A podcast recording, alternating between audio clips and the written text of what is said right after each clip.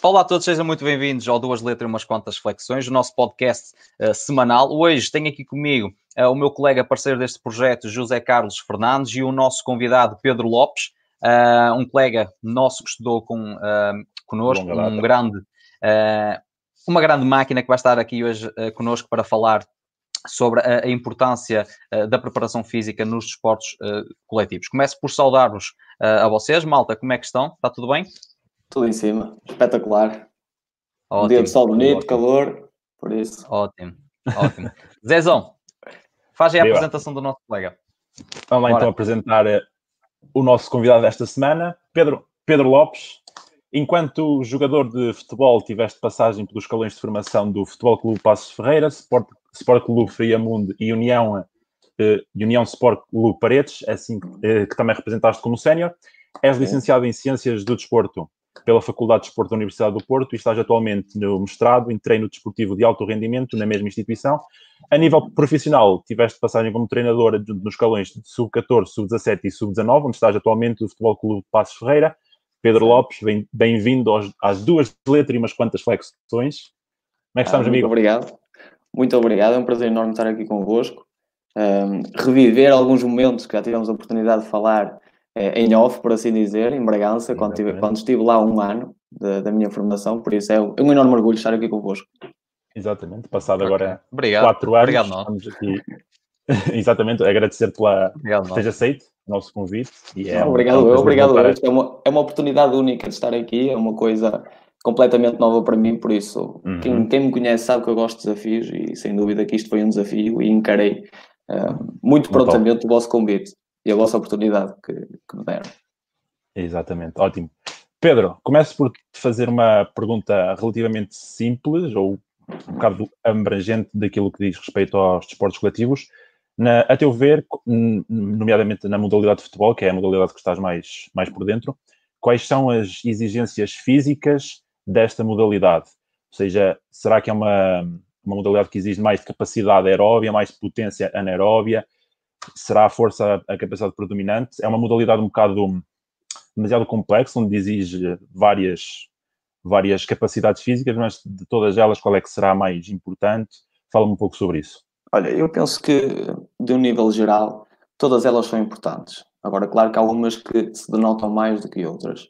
Eh, eu passo a citar aqui uma, uma entrevista que li há pouco tempo do Jürgen Klopp. Não sei se vocês uh, tiveram a oportunidade de ver, se não tiveram. Mas acho que ele fala aqui de uma coisa muito importante, que ele diz assim, se fores realmente ambicioso, tens de perceber o jogo. O facto interessante de futebol é que todos pensam ser peritos. É um jogo bonito, simples, mas não é fácil. Há muito a aprender, a observar. No momento em que paras de aprender, o jogo desenvolve-se. Comecei há 20 anos. É o mesmo jogo? Não. É muito mais físico, mais rápido. E aquilo, quando ele fala em físico, não é só em termos de velocidade do jogador. Todos nós sabemos Exatamente. que um, atualmente o jogo de futebol está muito mais rápido, há muitas mais acelerações, muitas mais, muitos mais sprints, uh, mas também, do ponto de vista mental, o jogo tem evoluído muito. Os jogadores têm que ser mais rápidos a pensar, mais rápidos a executar, mais, mais rápidos a perceber, exatamente, a perceber onde é que está o espaço, a perceber onde é que está o colega. Mesmo quando eles colocam a bola, a bola neste caso, uh, eles têm que perceber como é que estão a colocar a bola se eu coloco a bola com mais spin, com menos spin, para aquele espaço ou para aquele espaço, vai, vai requisitar uh, diferentes, diferentes coisas ou diferentes movimentos uh, dos colegas. Por isso, para mim, o futebol está muito, está muito mais desenvolvido uh, do ponto de vista das capacidades físicas e motoras do que estava há, há, uns anos atrás. Há uns anos atrás. Sem descurar, sem descurar o cérebro, como é óbvio. Exatamente. Exatamente. É uma, é uma evolução e uma, uma pessoa, nós somos relativamente novos, mas nota-se de há 10 anos para cá, que o futebol, não só, o, o, como disseste, os próprios jogadores, mas o próprio jogo em si está muito mais rápido e exige muito mais uh, aquela capacidade de, de tomada de decisão bastante mais rápida. E, eh, e como falaste, o, o, o, diabo está nos pormenores, ou seja, o dar mais spin à bola, o colocar a bola no pé dianteiro do colega ou no, no pé traseiro. Portanto, e tudo isso são exigências, exi diferentes exigências de, de, de, de, capacidades físicas que eles têm que ter. Porque repara bem, uh, ultimamente eu tenho visto alguns jogos, e mesmo ano passado, o uh, que é que se falou mais? De envolvência dos laterais. Certo ou errado? Uhum. Os, os, laterais agora projetam-se muito sim, nas sim. laterais. E o que é que acontece? Uhum. Há uma perda de bola, a equipa, se estiver desequilibrada, normalmente não está, mas pode estar, rapidamente, esse jogador que fez um sprint para a frente tem que fazer um sprint para trás. Para trás. E depois tem que ter a capacidade para recuperar. Okay. Porque senão não, não vai conseguir estar ali os 90 minutos. Certo? Sendo, sendo, que a recuperação dele não é fácil, porque quando está no lugar a defender, e esse processo também, também é exigente fisicamente e muitas vezes ainda mais, ainda mais exigente do que fazer um sprint uh, para um lado e outro do campo, porque tem que estar ali a mudar constantemente de direção uhum. atrás do, do, do adversário. É, é, é, também é importante isso. É, exato. Deixem-me só complementar aqui com uma situação. Apesar de nós hoje estarmos a falar um bocadinho mais da vertente física, uhum. um, o nosso intuito ou a nossa, a nossa principal forma de atuar deve ter, principalmente no futebol, porque é a área onde eu, onde eu estou inserido, uh, temos que ter muito, muito, em muita consideração a parte tática, a dimensão tática, porque normalmente o futebol, ou seja, tradicionalmente o futebol divide-se em quatro dimensões. São elas a tática, a física, a psicológica e a técnica. Eu gosto de explicar isto como tendo quatro torneiras. Para mim, a minha opinião pessoal, um, a vertente, a dimensão tática está um bocadinho mais aberta do que as outras. Essa torneira está um bocadinho mais aberta. Okay. E nós, depois, durante o processo de treino, podemos ou abrir mais um bocadinho da parte física, ou abrir mais um bocadinho da parte técnica, ou abrir mais um bocadinho da parte psicológica. E isso tudo vai da sensibilidade do treinador. Exatamente. O que, é, o que é que eu estou a sentir? Será que os meus jogadores precisam mais disto ou mais daquilo? Ou se calhar precisam mais daqui que eu, seja, que eu esteja mais atento à parte psicológica? Por isso, acho que é muito da sensibilidade do treinador, sendo que, na minha opinião, a parte tática está em completa interação com as outras, mas tem um bocadinho mais de importância, está um bocadinho mais aberta que as outras. Ok.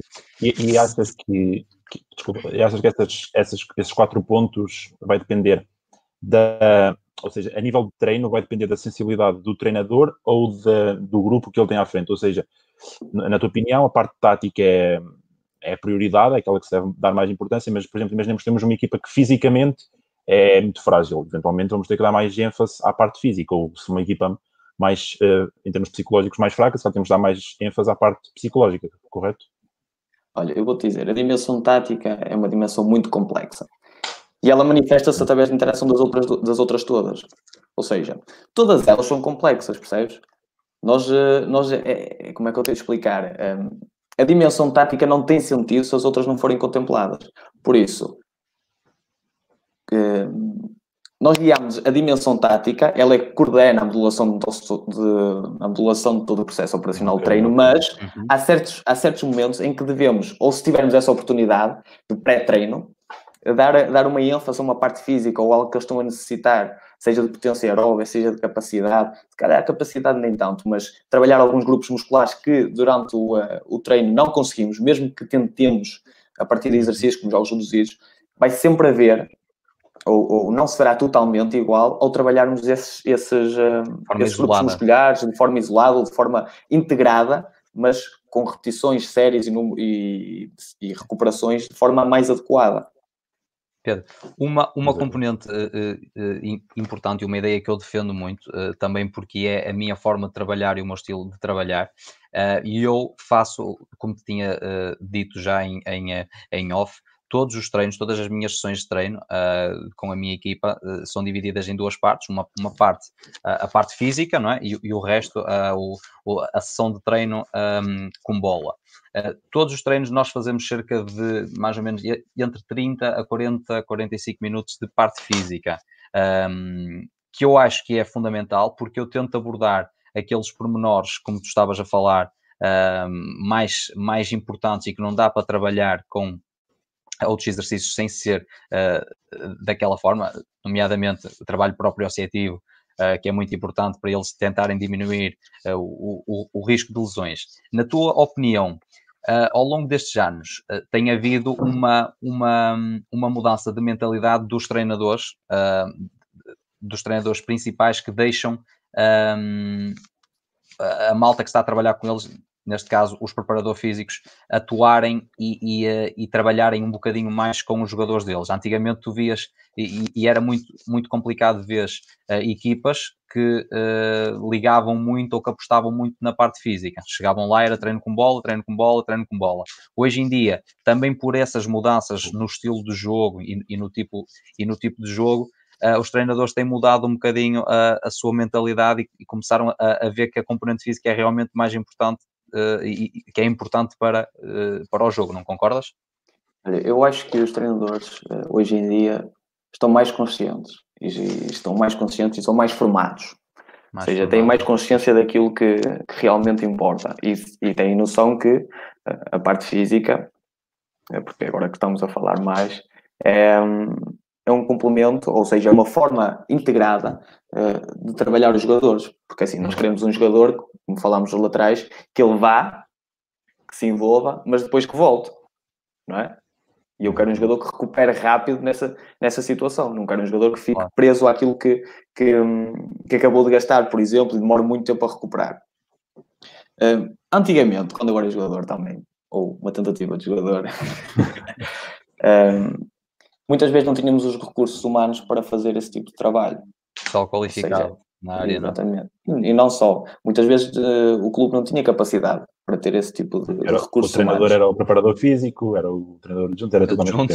E exatamente. exatamente. Mais antigamente é. ainda, ainda, era, ainda, ainda era muito mais. Sim, mas, sim, sim. Uh, mas claramente o treinador agora, uh, por, por, ter essa consciência, por ter essa, essa formação, lhe permite claro. dar também essa importância a quem se especializa unicamente nessa área, porque o treinador é alguém que tem que ter um bocadinho daquelas dimensões que eu falei, tem que ter o conhecimento delas. Não digo especialista, porque o treinador não é um psicólogo, é treinador. E, um, e ele tem que ter, pelo menos, ou, ou, tem que ter a capacidade de, pelo menos, conseguir falar com essas pessoas de uma forma fluida e que perceba aquilo que elas estão a fazer para também. Imaginem que até temos que. Somos treinadores principais, ora vejamos esta situação. Somos treinadores principais, vamos para um clube e eles dizem-nos assim: Ok, você vai definir a a sua equipa técnica, quem é que vai, quem é que vai querer trazer uh, para aqui. E se nós não tivermos conhecimento da parte psicológica, da sua importância, claro. Né? Se não tivermos conhecimento da parte física e da sua especialidade, daquilo que são, que são a, ah, as suas particularidades, fisiologistas, da nutrição, disso tudo, também, okay. não, também não, não saberemos explicar o porquê de estarmos a contratar aqueles profissionais. Claro. E acho que o treinador, claro, tem que ter uma, uma, uma formação eclética e que lhe, que lhe permite ter este, este tipo de decisões. Perceber, perceber um bocadinho de todas as áreas e saber a importância delas para uh, o jogo e, e, para a sua equipa, não é? Um, Pedro, nós falámos uh, não na semana passada, há, há, há 15 dias, com, um, com um, um miúdo, um, um jogador do Braga, não sei se, não sei se tiveste a oportunidade de ver, ele, uhum. ele uh, falou comigo e com o Zé que já nos escalões deles, um, eles trabalhavam parte psicológica, tinham uma sessão mental coach, tinham acompanhamento nutricional, tinham parte física todos os treinos, um, depois tinham pronto, outras coisas, uh, massagens, uh, banhos de gelo, ou seja, esses cuidados todos são muito, muito uh, importantes. Um, isso, isso, isso agora tem. o que eu quero dizer com isto? Um, achas que. Vou, vou repetir um bocadinho uh, a pergunta que fiz uh, ao Tiago. Achas que essas componentes todas deviam estar uh, presentes não só naquelas equipas com, com um peso de camisola maior, ou achas que deviam estar presentes nas outras equipas também, só que, claro, não há capacidades monetárias para ter esses, esses recursos humanos em funcionamento? Eu, olha, é assim, eu não, não, infelizmente não consegui ver o podcast com, com uhum. esse miúdo, mas uh, sem dúvida que, que, na minha opinião, isso deveria, deveria acontecer em todos, em todos os clubes. São muitos é cuidados, eles têm, eles têm muitos, muitos cuidados. Uh, é óbvio, depois... Nem fazia ideia que eles trabalhavam sequer a, a parte mental, tinham uma sessão de uma hora por semana com, uh, com psicólogo, não fazia ideia. Isso é extremamente importante, até porque repara, cada vez mais um, as redes sociais e essas, essas pressões sobre esses miúdos que muitas vezes não estão bem desenvolvidos do ponto de vista mental, uhum. começa a criar muita pressão sobre eles. E se começa a criar muita pressão sobre eles, eles têm que ter alguma forma de gestão disso. E se têm esse acompanhamento, depois, mais tarde, será muito mais fácil eles, uh, eles lidarem com esse tipo de situações. Com essas situações. E pegando, pegando já na, na questão de, de psicológica dos, dos jovens, qual é que é, a teu ver, a, a, a grande diferença, não só no nível de preparação de treino para nos escalões de formação, mas também a maneira de lidar com os escalões de formação eh, versus, digamos assim, um escalão sénior? Olha, eu vou ser muito sincero. eu não tive experiências em escalões uh, séniores, só tive informação, mas posso dar um exemplo que é que de certa forma poderá ajudar, que é eu tive um ano em que tive num escalão com miúdos com 16 anos e ao mesmo tempo trabalhava com miúdos de 7, 6, 8 anos. A minha forma de estar num era diferente da minha forma de estar no outro. Claro. A forma como comunicava num era diferente da forma como comunicava no outro. Mas havia certas situações em que eu podia fazer o transfer de umas para as outras. Exatamente. Em termos de comunicação, por exemplo, uh, aprendes muito a desenvolver o teu pensamento quando estás a lidar com miúdos pequeninos, porque eles perguntam-te, Mister, porquê é que fazemos isto assim aqui? Oh, Mister, porquê é que quando aquele menino vai ali buscar, a, vai ali a ter com aquela bola, porquê é que eu não vou atrás dele? Ou porquê é que eu fico aqui? E nós temos que saber explicar, não vamos dizer, olha, tu vais pressionar ali e depois o teu colega tem que fazer uma cobertura. E ele fica, que é isso, cobertura? uh, uma, uma, forma de, mais fácil de abordar a, a, a, questão, não é? Temos que pensar simplificado e muitas vezes o, o complexo é isso, é, é, nós conseguirmos pensar mais simples e explicar as coisas de uma forma, de uma forma mais simples. O importante até é mesmo isso. Muitas vezes eu, eu, eu, eu acho que estou-me a, a, a, rever aqui um bocadinho nisso que estás a, a dizer, Pedro, quando, às vezes quando explico alguma coisa aos séniores, mais da parte física, alguma, alguma como é que tem de dizer, alguma teoria que eu acho que até fazia falta para eles perceberem o porquê do exercício, uh, muitas vezes se calhar explico de uma forma, de uma forma demasiado complexa, está bem que, ele, que já são adultos, mas não são adultos da área que entendem o, o, o, que eu estou a, a, dizer, e se calhar é mesmo isso, a abordagem tem que ser mais... Um, mais simplificada, o mais simplificada possível para, para as pessoas uh, entenderem, é verdade. E aí, e aí dá para fazer o transfer dos séniores para, para os uhum. miúdos, tem que ser simplificado, tem que ser simplificado para todos. É, e de certa forma estamos a ensiná-los de uma forma em claro. que eles consigam captar e consigam entender e depois consigam é? realmente fazer. Exatamente. Porque, por exemplo, é uma das estratégias, e isto também é muito bom porque nós, eh, eu não tinha nenhuma experiência com miúdos desta idade, eh, felizmente tive colegas que me ajudaram com isso, que fomos, fomos discutindo, fomos conversando, eu também fui crescendo muito com eles, em que, por exemplo, uma estratégia que eu adotei foi de, em vez de fazer, em vez de falar em cobertura nesses miúdos pequeninos, falava em guarda-costas. Exato. E eles assim já começaram a entender. Fazer tipo uma analogia com analogia, coisas que eles consigam perceber. Exatamente. Mesmo em termos de exercitação, os nomes eram diferentes, tentava arranjar nomes um, que os cativassem, porque nestas Exatamente. idades, quando são escolinhas, por assim dizer, nós temos que, que tornar aquilo divertido, ao mesmo tempo que pedagógico não é? Claro. Que é para eles gostarem realmente daquilo que estão a fazer e não vão para o treino, fogo, tem que ir para o treino, não, não pode ser, não é? Certo. Nós, enquanto claro. treinadores, temos essa responsabilidade de lhes dar o gosto, essencialmente pelo desporto, pela prática desportiva. E depois, mais tarde, pensamos num, num, num patamar mais de rendimento, quando eles estiverem mais evoluídos e preparados para esses, para esses patamares. Exatamente. Eu, exato, penso que não só em escalões jovens, mas também essa componente de tornar o treino divertido, não perdendo a parte séria e, e, pedagógica. Acho que é importante, especialmente em escalões jovens, mas penso que não deve ser perdida uh, ao, ao, decorrer do tempo. Eu lembro-me quando, quando jogava nos, nos séniores aqui no, no Grupo Esportivo Bragança, havia treinos que nós tínhamos, por exemplo, aquecimento 10, 15 minutos e era é uma brincadeira autêntica, mas não perdendo, lá está, a parte pedagógica, os meinhos, com brincadeiras entre nós, o próprio treinador entrava no meinho e havia sempre aquela, aquela parte divertida do treino, mas que havia também sempre competitividade e, eh, e claro, seriedade falta, entre falta. nós. Exatamente, acho é, que faz falta. Porque...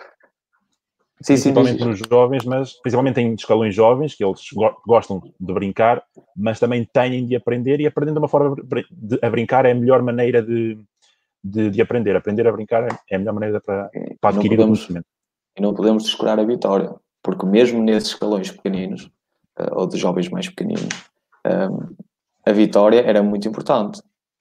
Ou seja, nós também, nós também logo a, a o esforço, o esforço, um, porque assim nós não vamos felicitar todos por, por, aqueles que perderam e aqueles que ganharam.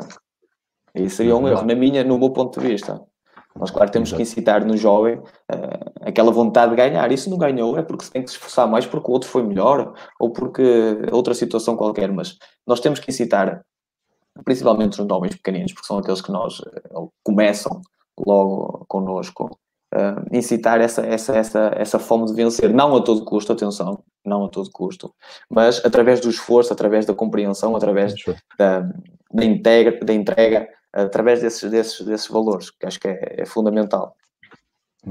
E eu penso que é um, é um, ponto muito, muito importante, não só no futebol, mas em qualquer desporto, que é a, a transmissão às pessoas de o saber perder e o ter vontade de aquela competitividade, aquela vontade de vencer, e é, um, é uma componente que eu agradeço ter ao, ao desporto, de ter sempre aquela sede de, de vitória e, e também o saber perder, neste caso, e conseguir transferir isso para a, minha, para, para a vida diária, ou seja, vai haver momentos na vida de N situações, não só desportivas, em que eu não vou ser vitorioso, mas tento, tento dar sempre o meu melhor, mas eventualmente às vezes, às vezes as coisas não correm como, como gostaríamos e o saber lidar com a derrota é extremamente importante e principalmente nos jovens é importante incutir isso que estavas precisamente a dizer, de, de eles quererem, de, de os incentivar a ganhar, a esforçarem-se ao máximo, mas também o saber perder é extremamente importante. Exatamente, exatamente. Pedro, uma coisinha agora mais técnica.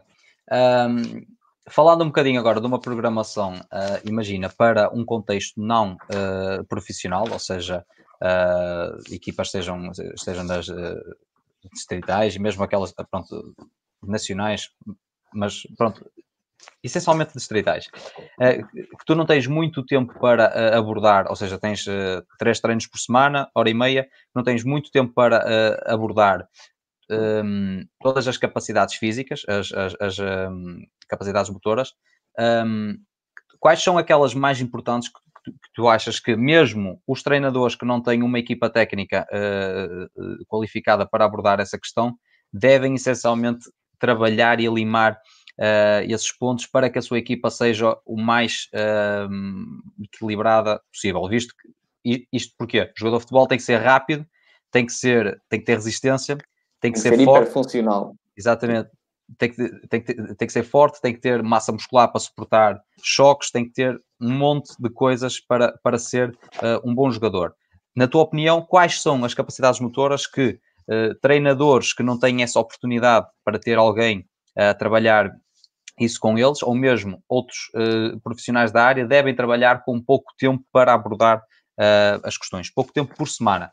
Olha, é, eu vou-te vou -te ser sincero, eu tive, eu tive uma, um ano em que tive uma experiência em que era-me cedido, apesar de ser treinador adjunto, era eu que ficaria com essas responsabilidades de uhum. dar 5, 5 não, mas 10, 15 minutos um, do aquecimento, por assim dizer. Olha, e o que é que eu, o que é que eu um, nessa altura, tentava, tentava realizar? Eu guiava-me pela organização semanal, ou seja, o meu morfociclo, por assim dizer, tinha uma certa organização. E eu nesses dias tentava eh, de certa forma, ir de encontro àquelas necessidades. Olha, eu vou-te dizer, por exemplo, uma terça-feira. Mais Pedro, desculpa, o que é que é um morfociclo? Explica aí. O morfociclo é a organização. Estou muito habituado a dizer uh, mesos, micros, um microciclo, ok, pronto. É o mesmo espaço semanal que o microciclo, mas uh, usando uma metodologia mais direcionada para o futebol, uh, que todos nós conhecemos, mas eu que não quero abordar aqui de todo, Uh, nós, nós, temos uma forma organizacional, ou seja, por exemplo, à terça-feira é um dia em que propicia mais atenção muscular, à quarta-feira seria dias mais longos e à quinta-feira, por exemplo, seria velocidade, sendo que na segunda-feira, por exemplo, seria dia de recuperação. Uh, voltando àquilo que eu estava a dizer, terça-feira, por exemplo, um dia de tensão, em que exacerbamos a tensão, a tensão, ou seja, jogos mais reduzidos, espaços mais, mais curtos, jogador acelera, trava, acelera, trava. O que é que eu fazia nesses primeiros uh, 15, 15, 10 minutos.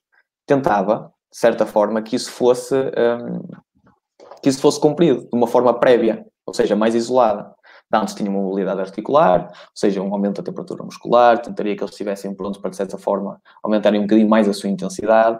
Uh, e depois, num exercício que duraria cerca de 8, 8 minutitos, para aí 8, 7 minutos, mais ou menos, dependendo do dia para dia, eu tentaria recriar aquilo que eles iriam fazer no treino, mas de uma forma analítica às vezes, que era uhum. um exemplo disto. E sempre com a competitividade metida ao meio. Isto era essencial, porque caso contrário, os jogadores depois ligam um bocadinho e não cumprem aquilo que, que, que nós queremos realmente. O que é que eu fazia? Ora, eu punha um cone central e punha quatro cones à volta, como um quadrado. Uhum. Estão a ver mais ou menos? Sim, sim, sim. Um quadrado com um cone central. Os, os, os quatro, os quatro pontos do quadrado tinham cores diferentes. O que é que eu fazia? Eu estava no meio, imagina que eram quatro filas com jogadores, eles vinham até ao meio e eu dizia verde, eles vinham, iam ao verde e vinham rápido para o meio. Uh, amarelo, eles iam rápido ao amarelo e vinham rápido ao meio. Ou seja, esses movimentos de aceleração, travagem, volta para trás, eh, contrações excêntricas, uh, aumento da rigidez muscular, porque era isso de uma forma ainda muito reduzida que eu tentaria recriar, uh, uh, coadjuvada com a, a, velocidade de reação. Uh, tentaria recriar isso, porque era o, o dia para isso. Eu estava a tentar incluir um, esse tipo de, de, de, exigências já na parte inicial. Depois poderia colocar umas, uma condução de bola, por exemplo, dizia sai, e eles saíam, tinham uma bola, contornavam os sinalizadores, faziam um passe, recebiam, e depois iam a passo, por exemplo, para o fim da fila. Num dia de, de duração, que são dias mais longos, que são dias com espaços maiores, em que os jogadores têm, que, têm, têm mais espaço para correr, por assim dizer, eh, de uma forma simples, eh, eu tentaria também recriar essas situações. Ou seja, começaria sempre com a mobilidade articular, aumento da temperatura muscular, para depois, durante cerca de 10 minutos, nesses dias um bocadinho mais, eh, eles terem alguma alguma, algum estímulo cardiovascular, algum estímulo, algum estímulo uh, respiratório, mais para aumentar essa frequência cardíaca. O que é que eu fazia, por exemplo? Ora, temos a área de futebol, certo? Eu, dei, eu dava, por exemplo, 20 passos para um lado, 20 passos para o outro, cones. E no meio campo fazia exatamente o mesmo. E depois criava um contexto de competição entre eles, que era uma equipa começava num cone, outra equipa começava num cone, na diagonal e eles tinham que dar a volta a esse retângulo, por assim dizer, a esse retângulo. E a equipa que conseguisse fazê-la primeiro era que ganhava. Exato. Fazia isto duas, três vezes, duas, três repetições. E criava-se ali um exercício que ia de encontro, de certa forma, àquilo que eu necessitava e ia de encontro àquilo que nós íamos treinar nesse dia. Claro. Ou, às ou às exigências desse dia. Por exemplo, sexta-feira era um dia mais uh, direcionado para a velocidade. Para a velocidade que é que eu fazia? Tentava sempre conciliar a velocidade de reação com, a, com diferentes estímulos, ou seja, ou nunca era estímulo visual, ou nunca era estímulo auditivo, ou um, tentava conciliar os dois, percebes? Uhum. O que é que eu fazia? Um exercício muito simples. Frente a frente, uma distância central cerca de 20 hum, metros, 30 metros, dependendo daquilo que, que, que foi a semana de trabalho anterior e aquilo que nós realmente queríamos. Punha um sinalizador um sinalizador o a meio, um sinalizador a meio, um cone a meio. E dava, por exemplo, eram quatro filas, e eu dava o número 1, o número 2, o número 3 e o número 4, tanto de um lado como do outro. Sempre que dissesse o número 1, saíam os números 1 até ao cone central, percorriam cerca de 30 metros. Depois de chegarem ao cone central, eles um, estavam em espera, frente a frente. E eu tinha um cone paralelo e outro cone paralelo nas extremidades, com cerca também de 30 metros de distância do cone central. E esses cones eram de cores diferentes, por exemplo, um verde e um amarelo. E eu dizia, depois de eles chegarem ao cone central, dizia amarelo, por exemplo. E eles rapidamente saíam até ao cone amarelo. O que chegasse primeiro vencia. O outro ia ter que encher 10, pelo menos. Eu fazia, eu fazia um exercício muito parecido, Pedro, uh, desculpa te interromper, uh, com bola. Uh, imagina, dois cones uh, distanciados um, um, do outro 30 metros por aí, um central, e nos dois cones de, das pontas uh, duas balizinhas pequeninhas, ou seja, uma em cada lado, ok? Um, e eles teriam que andar um de um lado da linha, outro do outro lado da linha, ok? O que é que uhum. acontece? Saem os dois, um com bola, outro sem bola, é obrigatório ir ao cone central e a partir daí o, o, o gajo que tem bola vai decidir para que lado é que quer ir para fazer gol numa das balizas e o outro tem que defender e tentar acompanhar a, eh, a, a velocidade do colega, a reação do colega, para trabalhar um bocadinho velocidade de reação, controle de bola, a velocidade em si, esse tipo de componentes todas, todas juntas e manter também o fator competitivo deles uh, para o exercício se tornar um, interessante. Ok, aí tu, o teu ênfase era para quem não tinha a bola, certo? Exatamente, para quem não tinha a bola, okay. estar a trabalhar, uh, neste caso, a perseguir o colega, uh, estás a entender? Uh, muito, é um dificilmente, muito dificilmente nós com bola vamos conseguir um, ir de encontro àquilo que realmente queremos. Claro. Porque uma coisa é pôr o jogador a correr com bola, tudo bem que ele no jogo vai fazer isso, mas se nós quisermos uh, capacitar o jogador desse tipo de velocidade, uh, teremos que utilizar uh, sem bola. Sim, Eu acredito sim, nisso. Mas aí, aí o, o, propósito do exercício era mais para o jogador que não tinha bola, trabalhar um bocadinho uhum. a, a, capacidade de reação dele, a capacidade, pronto, esse tipo de capacidades. e esse exercício dá para fazer na mesma, sem bola, saem os dois sem bola, ir ao cone central e depois um, um dos colegas tem que apanhar o outro. Uh, decidindo um deles ir para um lado ou para, ou para, ou para outro. Aí pode-se trabalhar a, a velocidade uh, deles a 100%. Pois, pois o treinador tem que ser muito imaginativo. Porque muito se vamos fazer sempre isso todas estas semanas, vai haver claro, uma semana claro, em que claro, os jogadores vão olhar para nós já um bocadinho de lado. Vão dizer, outra vez isto. Outra vez. É, outra vez é sempre arroz, é sempre arroz. O treinador tem que ter essa, essa, flexibilidade mental para perceber e para arranjar tipos de exercícios que vão de encontrar aquelas, as necessidades que nós queremos e a evolução que nós queremos, não tendo esse tempo mesmo um, para trabalhar, como tu disseste. Exatamente, é. ou seja, exercícios Eu... diferentes, mas que estimulem a mesma, a mesma capacidade. Exatamente. Exatamente. E privilegiado nisso porque, porque tenho bastante tempo para trabalhar uh, essa, essa componente. E é o que eu te digo, eu faço uma programação anual em que, em que começo de X a X meses, vou desenvolver primeiro uh, força, vou desenvolver tata, tata, tata, depois passo a desenvolver uh, velocidade, vou mantendo umas, vou alterando as intensidades de, um, uh, de umas e outras, e as minhas sessões de treino são um bocadinho diferentes do, do, do, do, do o, que, o que estavas a falar, ou seja, eu chego ali, olha, hoje é uma sessão de força, só vamos trabalhar em específico força, porque eles a seguir já vão trabalhar outra coisa, estás a perceber? Ou seja, eu estou ali, imagina, meia hora a fazer exercícios de força com eles, uh, vou, vou, trabalhar velocidade, vamos fazer sprints, vamos fazer muito trabalho de velocidade, ou seja, o, o, se calhar o treino deles acaba por se tornar muito pesado, porque eles vão, levam uma tarefa gigante, gigante comigo, e a seguir ainda vão fazer uh, o resto do treino uh, com bola.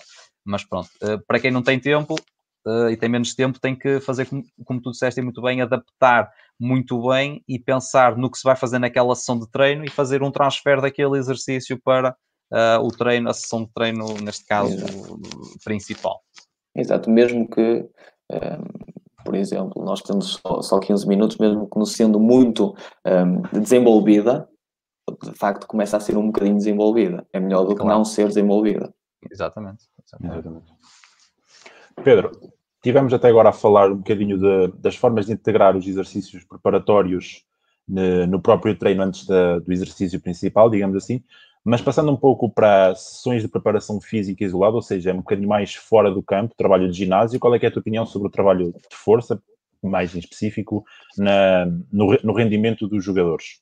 Olha, hum, eu nunca tive a oportunidade de trabalhar com, com um jogador isoladamente em ginásio mas posso dizer que a nível teórico há, há umas certas considerações que tenho, que tenho que tenho que ter caso essa oportunidade surja, que é, uhum.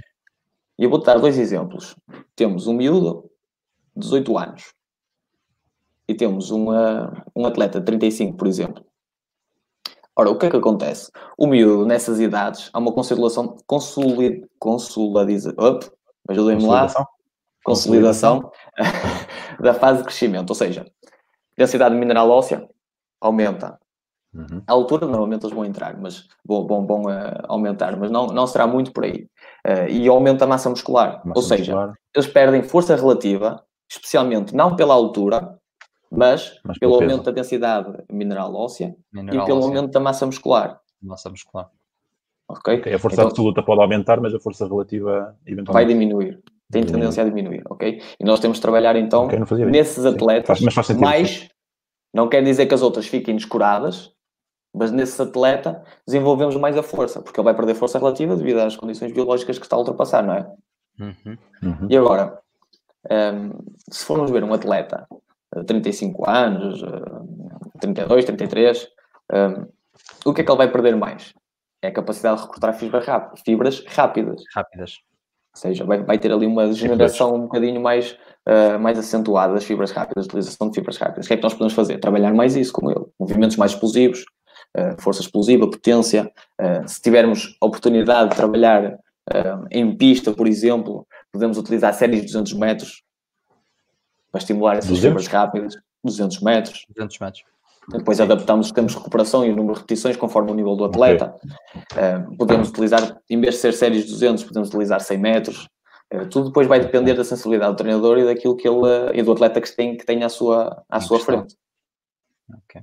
Exatamente. Exatamente. Mas, por exemplo, para, para, estimular, para estimular as fibras tipo 2, por exemplo, não é só necessariamente levantar, levantar digamos, tra trabalhando com carga externa, não é só necessariamente fazer exercícios de forma mais explosiva, também é importante dar exercícios pesados, embora os atletas não sejam, os jogadores de futebol neste caso não sejam levantadores olímpicos ou, ou powerlifters, mas é também extremamente importante levantar cargas pesadas, depois também é preciso conjugar com a, com a, a sobrecarga semanal para não entrar em, em fadiga. Exatamente. Mas Exatamente. até no outro dia, no outro dia, já há uns tempos, estava a ver um, um podcast do, uh, de um preparador, preparador, físico, de um.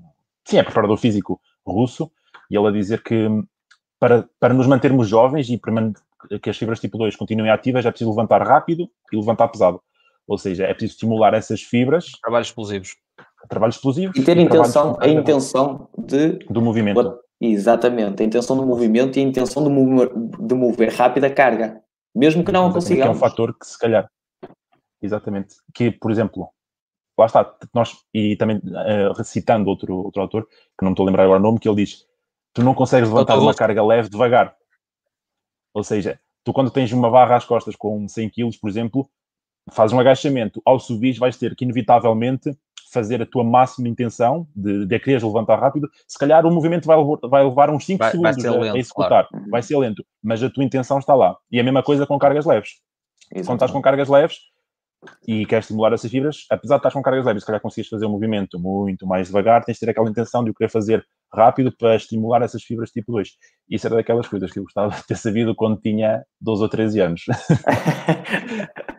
é verdade, é verdade. Era aquelas coisas que bem, eu ia para o ginásio pegava claro. em cargas moderadas, mas estava ali um, dois, um, dois, um, dois, e não havia intenção, qualquer intenção de, de, na movimentação da carga e, e, as fibras tipo 2 não eram solicitadas como deveriam ser.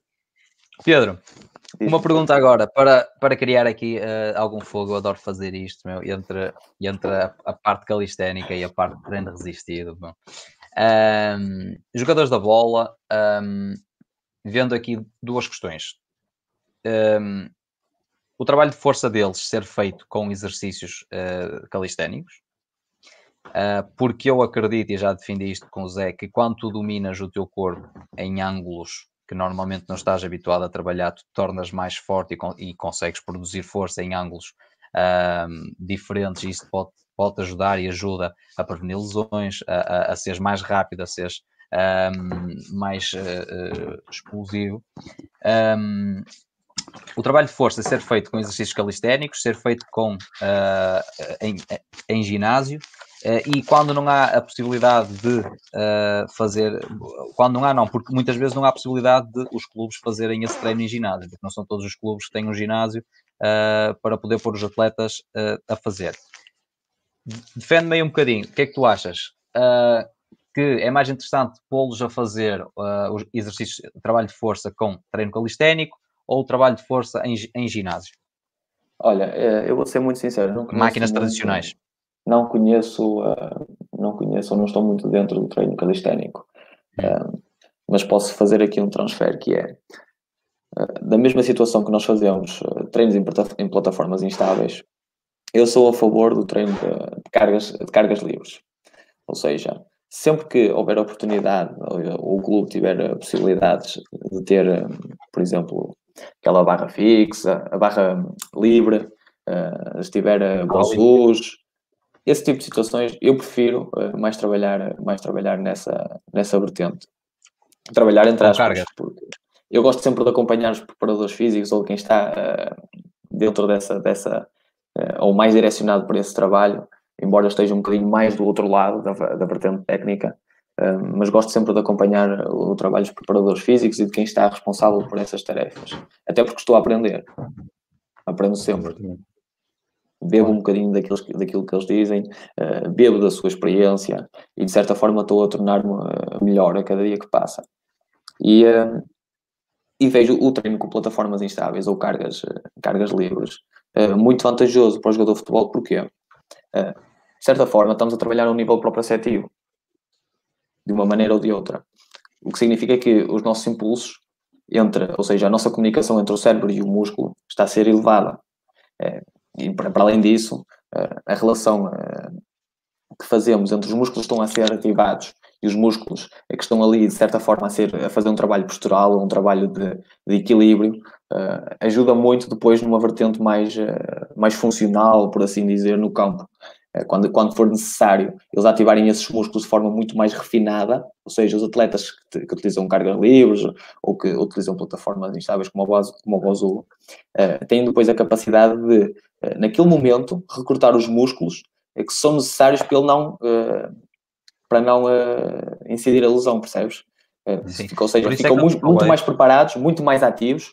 Uh, vou, dar, vou dar um exemplo, por exemplo, o trabalho com Bozu.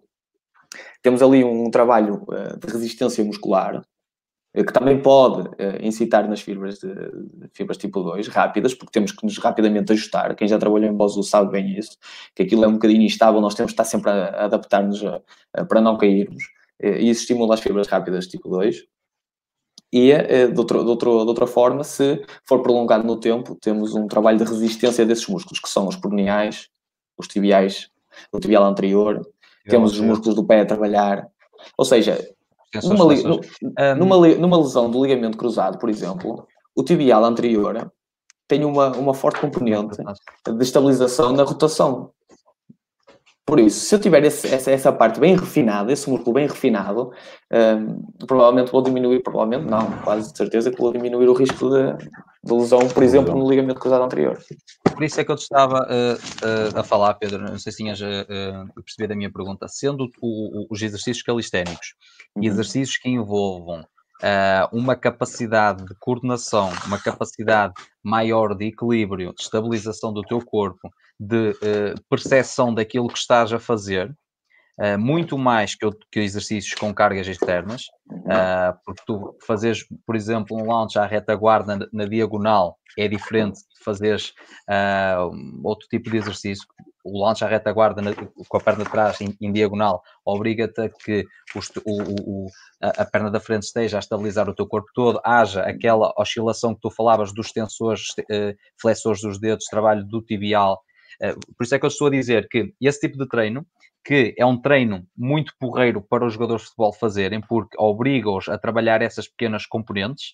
Eh, uhum. e, e, por isso é que eu estava-te a dizer para tu me comparares ou, ou, ou, para tu me dizeres qual é que seria mais, mais interessante, estás a perceber? Mesmo, mesmo não conhecendo muito o treino calisténico, eu, uh, pelo aquilo que tu me estás a dizer, uh, eu uh, até certo ponto poderia utilizá-lo caso não tivesse essa, essa oportunidade de ter cargas, okay.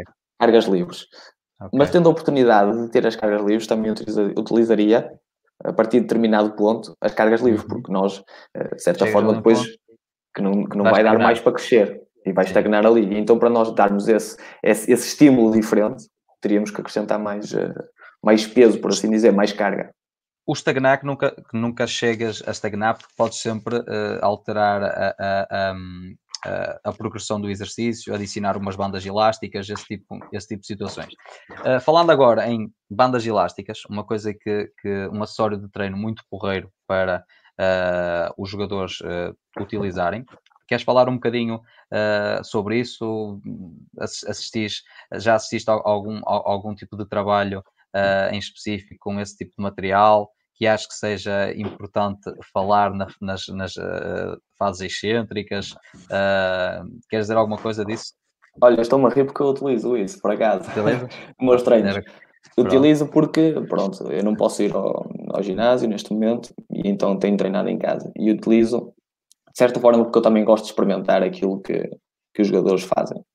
Um, e então tenho feito, embora não, não, não os aplique a eles, Uh, mas eu tenho experimentado alguns exercícios, nomeadamente mais, uh, mais para, os, uh, para os adutores, exercícios mais, mais de mobilidade, por assim dizer. Claro. e, e digo-te, não, não tenho muito conhecimento acerca disso, a utilização das bandas elásticas. utilizo, vejo algum, algum benefício numas, numas, numas fases iniciais, mas depois, se calhar, partiria para outro tipo de exercícios que fossem mais mais puxados, por assim dizer. Exato. Okay. Uh, Pedro, okay. queria só retomar aqui um tópico que falaste há pouco, relativo às, às plataformas instáveis. que tenho uma opinião ligeiramente diferente da tua, ou seja, tu disseste Manda. que. Ele- que ele- o Pedro gosta de fight.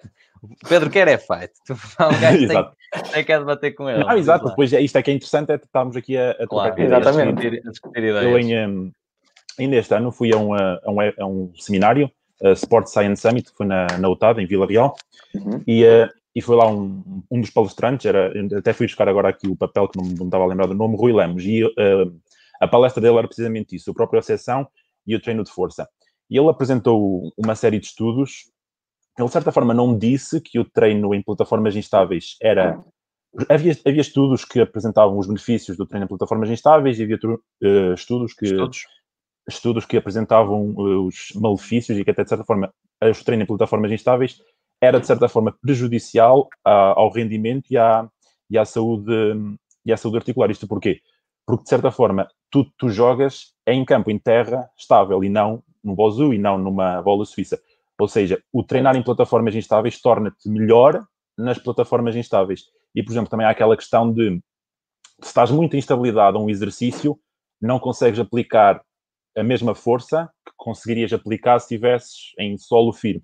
Ou seja, um, o, a o recrutamento das fibras musculares vai ser menor do que se estivesse numa plataforma estável, ou, ou no chão propriamente dito, mas com, eventualmente com uma carga maior do que em plataformas instáveis e uma carga muito menor. Ele até, até lembro-me que ele citou um, um estudo, eu depois tenho, tenho que investigar melhor isso, citou um estudo de que eles faziam um teste de equilíbrio em solo com pessoas normais e surfistas, ou seja, um surfista anda em plataforma, plataforma instável, não é? Até Instável. podemos ter falado disto com o, com o outro o Pedro, da semana passada. Pedro. E ele, ele citou isso mesmo, que os surfistas, todos eles tinham muito menos equilíbrio em terra do que uma, do que uma pessoa normal. E eu achei aquilo um bocado... Lá está, tipo, foi, eu também tinha essa ideia Ok. de plataforma, Eh, terem plataformas instáveis, dá-te mais equilíbrio quando passas para, para a terra propriamente dita, mas pelos, por alguns estudos que ele apresentou, não era bem isso que, que acontecia, até chegava a ser um bocado contra, contraproducente àquilo que se, que se pensava. Ok. O exercício ser eh, eh, específico e direcionado para a, área, a área. Exatamente, ele, exatamente, ele até que diz aqui, adaptar à realidade, ou seja, se tu vais treinar, se tu, se tu vais jogar num, num, num corte de ténis, num campo de futebol, num campo de ténis, num campo de basquetebol, whatever, é nessa plataforma que tu tens que treinar maioritariamente. Não quer, instabilidade. exatamente, não, não quer dizer que essas, esses meios sejam completamente abolidos, até porque eu, por exemplo, para a recuperação, como falaste do ligamento cruzado anterior, usei sempre plataformas instáveis e sentia-me bem a usá-las. Opa, e não quer dizer que seja, não é pelos estudos apresentarem, se calhar, haver um bocadinho de discórdia e eh, daquilo que ele apresentou pareceu-me que os estudos indicavam mais que, de certa forma, é preferível treinar maioritariamente em superfícies estáveis, ou seja, chão propriamente dito, mas também não quer dizer que se abu- ab- abula eh, completamente a- as plataformas instáveis.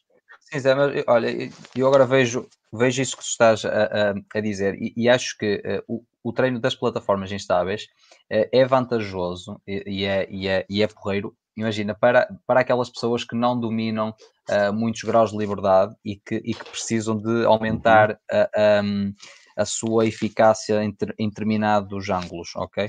A utilizar esse treino para treinarem, porque, por- como tu estavas a falar, para recuperar, ah, aquilo é muito bom, porque o objetivo ali é tu voltares a ganhar funcionalidade naqueles ângulos que perdeste. Ah, e em solo, em parte estável, tu não consegues fazer ou não consegues fazer tão facilmente. Ah, por isso, é, é- é como- é- é como vocês dizem, sim, pode ser visto, pode ser visto das duas, das duas formas. Das duas Olha, eu formas. acho, eu acho que o, o treino plata- com plataformas instáveis, neste caso, não deve substituir um, um treino de força, por exemplo, ou de Claro. potência. É. Exatamente. O ênfase, eh, essencialmente, e quando eu falei nisso, foi de resistência muscular e de aumento do- da informação ou da troca de informações entre o sistema nervoso e o sistema eh, muscular, percebes?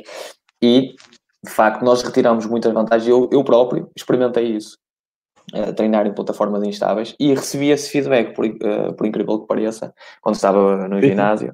Vieram ter comigo e disseram, ah, porquê que estás a fazer isso? Ah, e tal, pronto.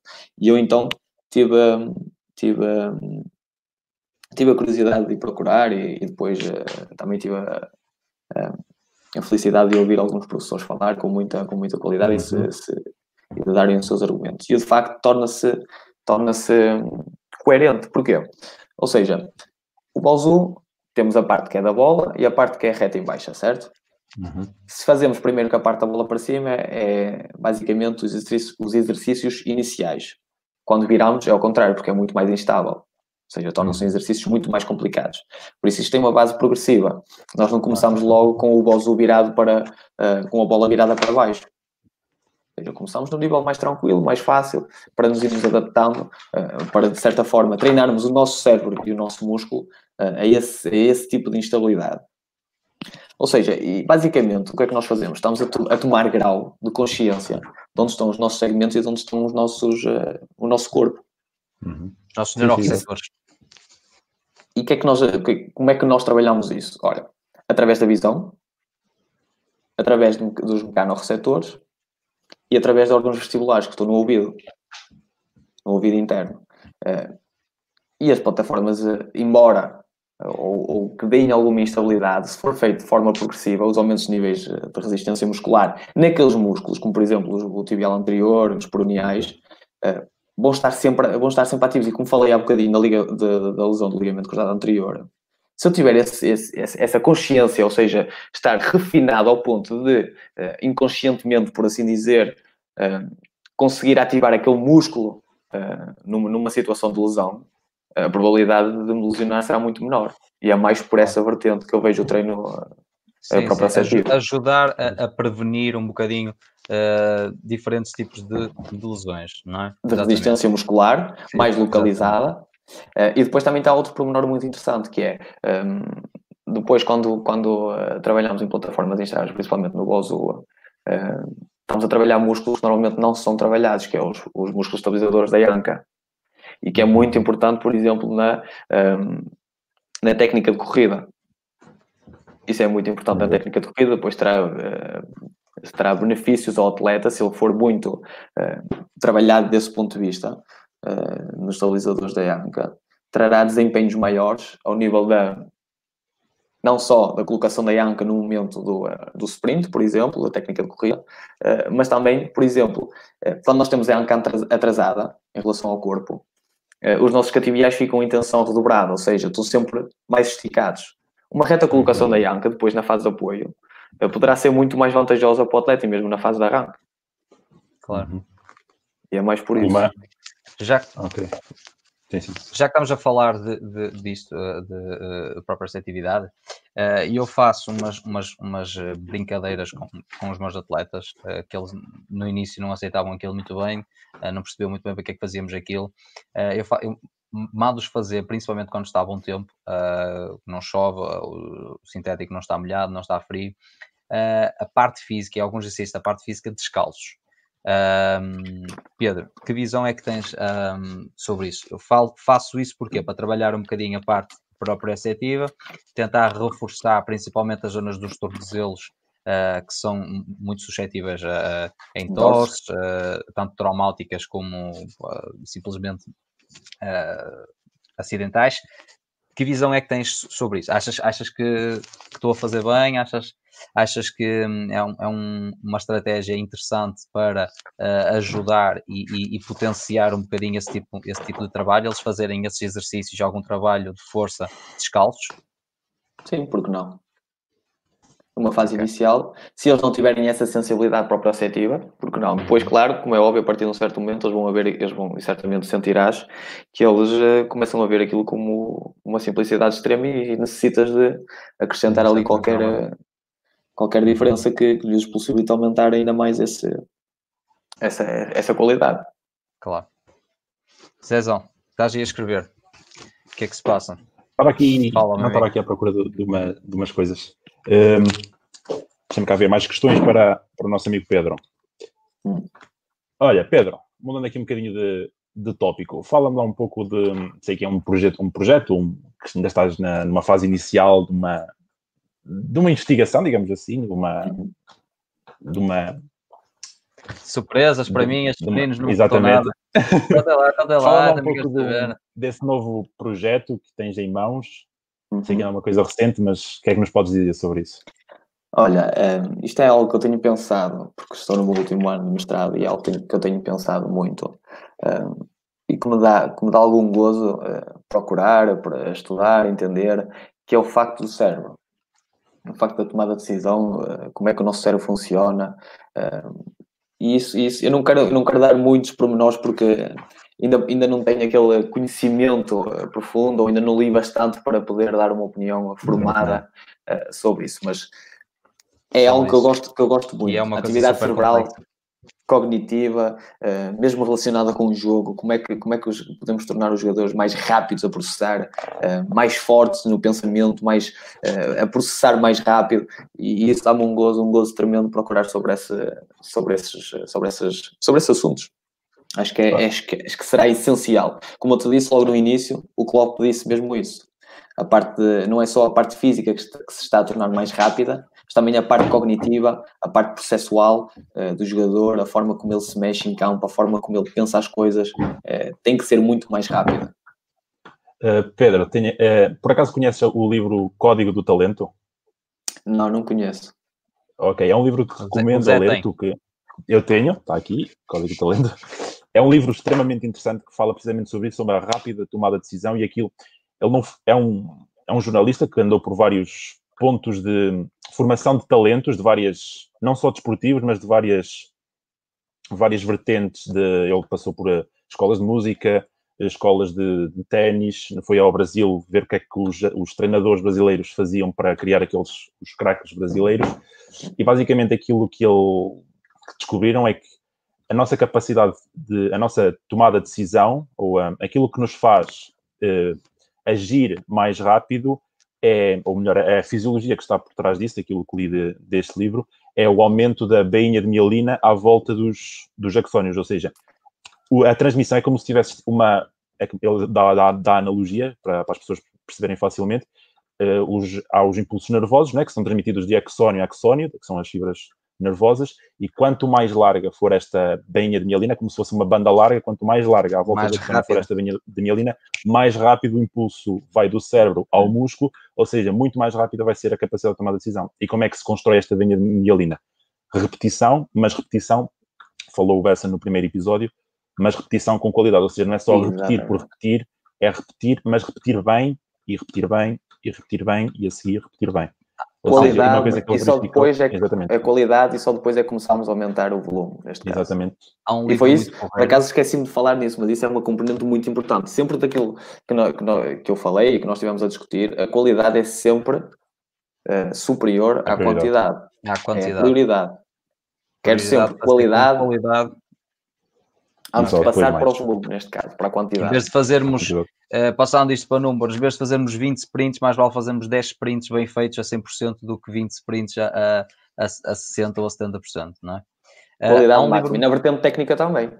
Exatamente. Se eu também estiver a olhar para a vertente técnica, quero também a vertente técnica impecável e se, e se as repetições começarem a retirar essa qualidade, tiro as repetições.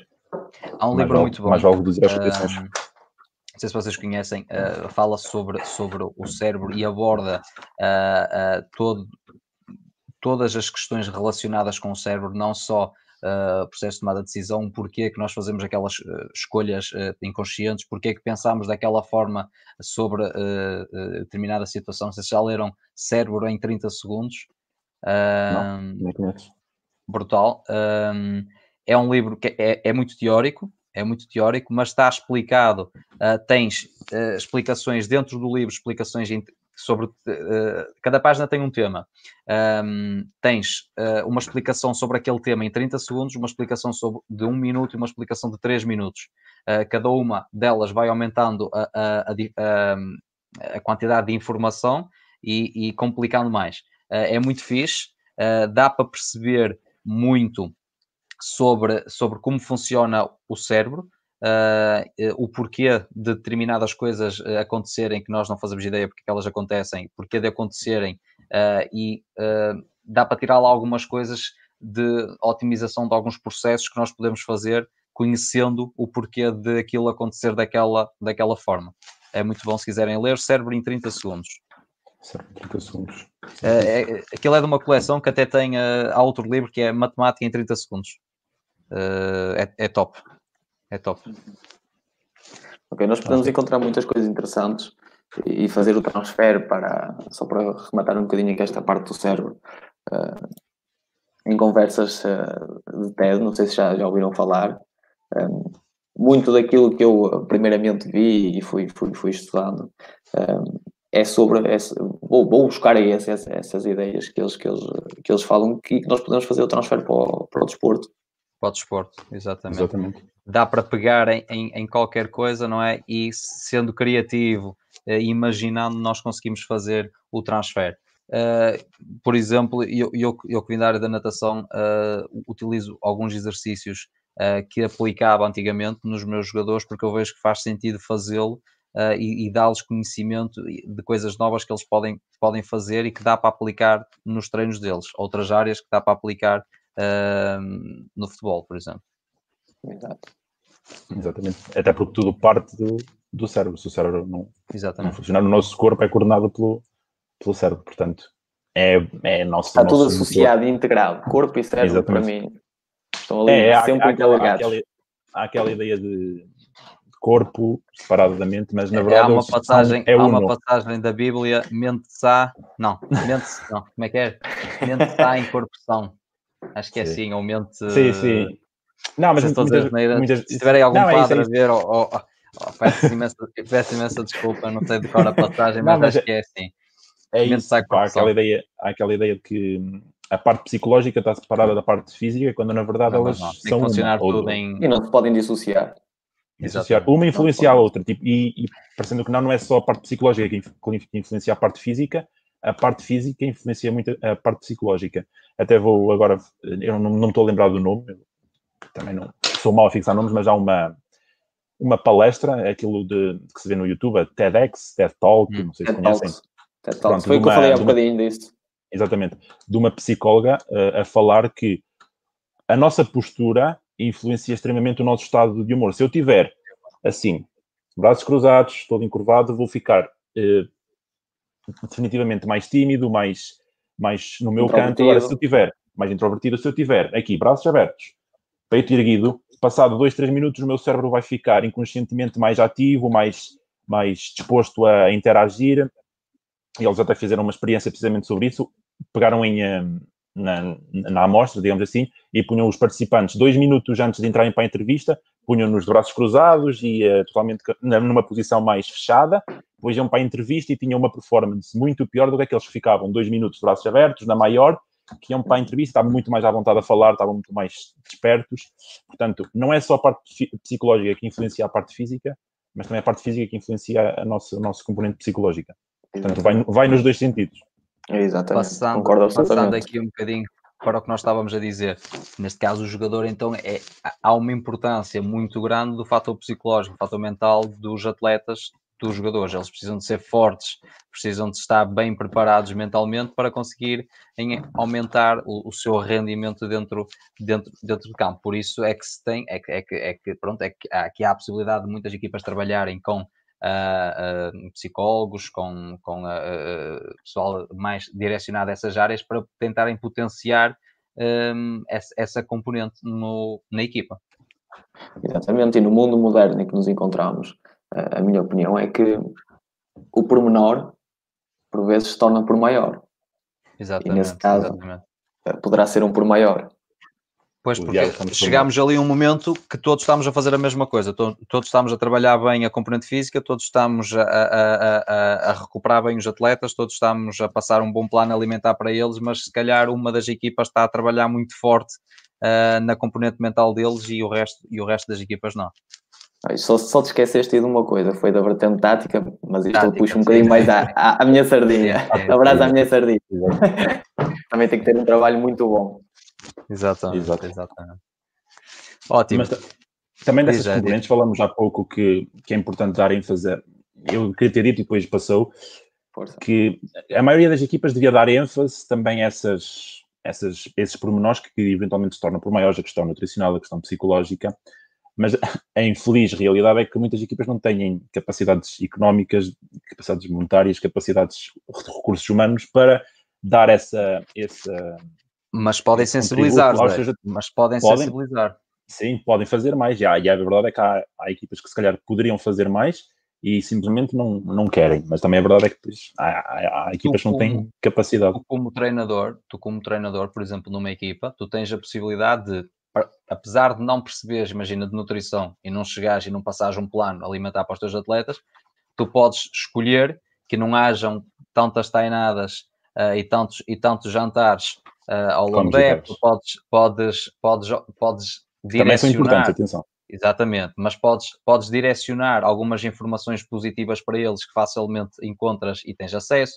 Podes, qualquer pessoa, uh, eu acho que, que, qualquer pessoa que esteja ligada uh, ao desporto consegue passar uma noção psicológica boa e uma, e uma, e uma componente uh, uh, psicológica boa para as pessoas que estão a, a, a, trabalhar, ou seja, tu como treinador consegues facilmente dar uma palestra motivacional aos teus jogadores, incentivá-los e trabalhar essa componente. Ou seja, muitas vezes não há, não há necessidade de ter recursos monetários para isso. Há é, a necessidade de haver abertura do treinador a ele perceber que essas, que essas componentes também são importantes e interessantes abordar uh, com a equipa. Sim. Porque a nossa, a nossa formação permite-nos ter esse tipo de conhecimento agora. Exatamente. Cada macaco no seu galho, como eu costumo dizer. Exatamente, há uns tempos exatamente. Tive, há uns tempos tive um, um, um, jogador que me questionou sobre uma, uma questão de séries, umas séries nutricionais uh, que devia de fazer ou não fazer. Eu disse: Olha, eu sou treinador, não sou nutricionista. Foi, Por isso, cada macaco no seu galho. Tu queres falar sobre isso, vais ao nutricionista e ele pode te ajudar. Eu posso te dar aqui uma outra dica, mas nutricionista, dirige ao nutricionista. O que eu e o Zé falámos no primeiro podcast uh, sobre isso. Há muita gente hoje em dia que uh, prescreve nutrição ou prescreve treino uh, sendo arquiteto. É? Ou tem formação para, ou não é? Ou não, não é? Nós podemos passar umas noções básicas de nutrição, mas, mas é, é, é, certo e é sabido que eles forem um nutricionista, as informações vão ser muito mais corretas e muito mais assertivas do que, do que aquilo que nós estamos ali uh, a dizer, não é? Por isso, uhum. uh, mas o que eu estava a dizer, atenção, não era, não era sim, sim, no sim, sentido de, do treinador chegar ali e passar um plano alimentar para eles, nada uhum. disso. Estava a falar no sentido de dar um feedback positivo de, opa, olha, malta, tentem evitar isto, tentem evitar aquilo, tentem fazer claro. assim, desta forma, tentem fazer aquilo. que a nossa formação Procurar, nos permite dizer. Exatamente. Procurar dar dicas e não propriamente prescrever planos e dar decisões. Dar dicas, não dar a receita. Sim, mas está até que não há, não temos a, essa formação para, para tal, não é? É sermos conscientes, sermos conscientes. Falando, falando agora um bocadinho aqui de, de VO2 máximo uh, nos jogadores de futebol, a importância de muitas vezes se trabalhar uh, essa, essa componente um, e o que é que essa componente pode uh, diferenciar uh, e ajudar a componente tática em funcionamento? Olha, eu não gosto de falar muito de VO2 máximo, eu prefiro falar em uhum. velocidade ao VO2 máximo. Ok. Que é um ligeiramente diferente. Aeróbia. Uhum. Porque é assim, nós, nós podemos ter dois jogadores com, com um VO2 ou um jogador com um VO2, por exemplo, e digamos de 54, por exemplo, já não é, não é alto rendimento, por assim dizer, mas 54, e um, por exemplo, de, de 54 70. também. Mas as velocidades, okay. as velocidades, um. Serem diferentes. Um, por exemplo, pode estar nas 20, outros pode, por exemplo, estar nas 24. Uhum. E eles têm a VO2 igual. Claro. E isso já é diferente. Exatamente. Significa que um consegue manter uma velocidade muito superior durante mais tempo e o outro mais só tempo. consegue ter aquela velocidade durante também algum tempo. Por isso, eu prefiro falar mais em velocidade ao VO2 okay. máximo. Seja, Falando então na velocidade máxima aeróbia, uh, direcionada e a importância uh, do trabalho dessa componente uh, para a junção do estilo de jogo que o treinador quer aplicar na equipa. Olha, um, ehm, como falámos há bocadinho, eu quero um, por exemplo, eu vou dizer uma ideia que é minha. Eu, se gostar dos laterais que, que se envolvam no corredor, eu quero que eles tenham essa capacidade para ir, tenham capacidade para vir, tenham capacidade para ir, para vir, para ir e para vir. Quantas mais vezes eles conseguirem, durante o máximo de tempo possível. Por isso, eu gosto de falar também em economia de corrida, porque no fundo uhum. são corredores também, não é? é e então eu prefiro falar em economia de corrida. corrida engloba muita coisa. Exatamente. Engloba a técnica de corrida, engloba. Por isso é que nós já atrás já fomos falando de algumas coisas que podem influenciar a economia de corrida e a técnica de corrida, como por exemplo o treino em plataformas estáveis, devido à sua resistência uh, muscular que tem nesses músculos, permite-nos organizar ou, ou, ou, utilizar uma energia elástica, uh, que é uma energia muito mais limpa, por assim dizer, que tem a ver com a rigidez dos tendões e dos músculos. Uh, por isso, a componente aeróbia é essencial, essencial num jogador de futebol porque é, e, vemos nos dias de hoje, os jogadores têm jogos de 3 em 3 dias, aqueles que têm competições europeias, e eles têm que conseguir recuperar de um jogo para o outro, ou de um treino para o outro, eh, o mais rapidamente possível. E claramente que a, que a, componente aeróbia é, é essencial, mesmo nos jogadores que têm os extremos, por exemplo, que são jogadores mais velocidade, uh, têm que ter uma componente aeróbia extremamente desenvolvida. Até porque, a componente aeróbia, até porque a componente aeróbia ajuda no, no processo de recuperação. Ou seja, quanto, mais, quanto maior for a tua capacidade aeróbia, melhor será o teu, teu, a tua capacidade de recuperação. E, por exemplo, no podcast com o, um, com o Alex, ele falou precisamente sobre isso. Ou seja, um desporto no extremo oposto, que é o powerlifting, ou seja, é repetições máximas, ou seja, tu pegas uma carga máxima, levantas uma vez e está feito. É importante eles terem uma certa capacidade aeróbia para conseguirem recuperar, recuperar, mais rápido para treinarem no dia seguinte. Ou seja, e no Exatamente. futebol ainda mais não só para, para a recuperação, mas também para o rendimento. Exatamente. Pedro, tenho só aqui uma, uma questão de falaste da, da, envolvência dos laterais, ou seja, é importante eles terem uma grande, uma grande resistência. Ou seja, uh, na tua opinião, ehm, essa capacidade, neste caso de resistência, as ou melhor, as capacidades físicas variam um pouco consoante a posição do jogador. Se calhar, por exemplo, um central ser mais, ehm, mais entroncado, mais, ter um pouco mais de volume corporal, um lateral ser mais, ter lá está, eh, maior velocidade aeróbia, extremo mais velocidade, fala um pouco sobre a, a, como é que a, as posições que o jogador ocupa em campo influencia as suas capacidades físicas ou vice-versa, ou as capacidades Olha, físicas influenciam a posição. Olha, isso, isso é, é um tópico bastante interessante e que, e que por acaso nunca tive a oportunidade de discutir com, com outros colegas, mas uh, eu, se fosse eu, o treinador principal uh, de uma equipa, eu queria que eles estivessem todos ao mesmo nível. Ou seja, eu quero uhum. jogadores que sejam rápidos, quero jogadores que sejam uh, explosivos, fortes, que tenham capacidade de encurtar no adversário, que tenham capacidade de realizar coberturas, tenham capacidade de controlar a profundidade. Eu não vou dizer que era um central mais, uh, mais fixo, por exemplo, ou um central mais, uh, mais forte, mas que tenha também a capacidade de, se eu tiver que controlar a profundidade, ou se o meu central tiver que controlar a profundidade, que ele tenha essa capacidade e essa velocidade para tem o conseguir. Ter, claro. Tem que ser rápido.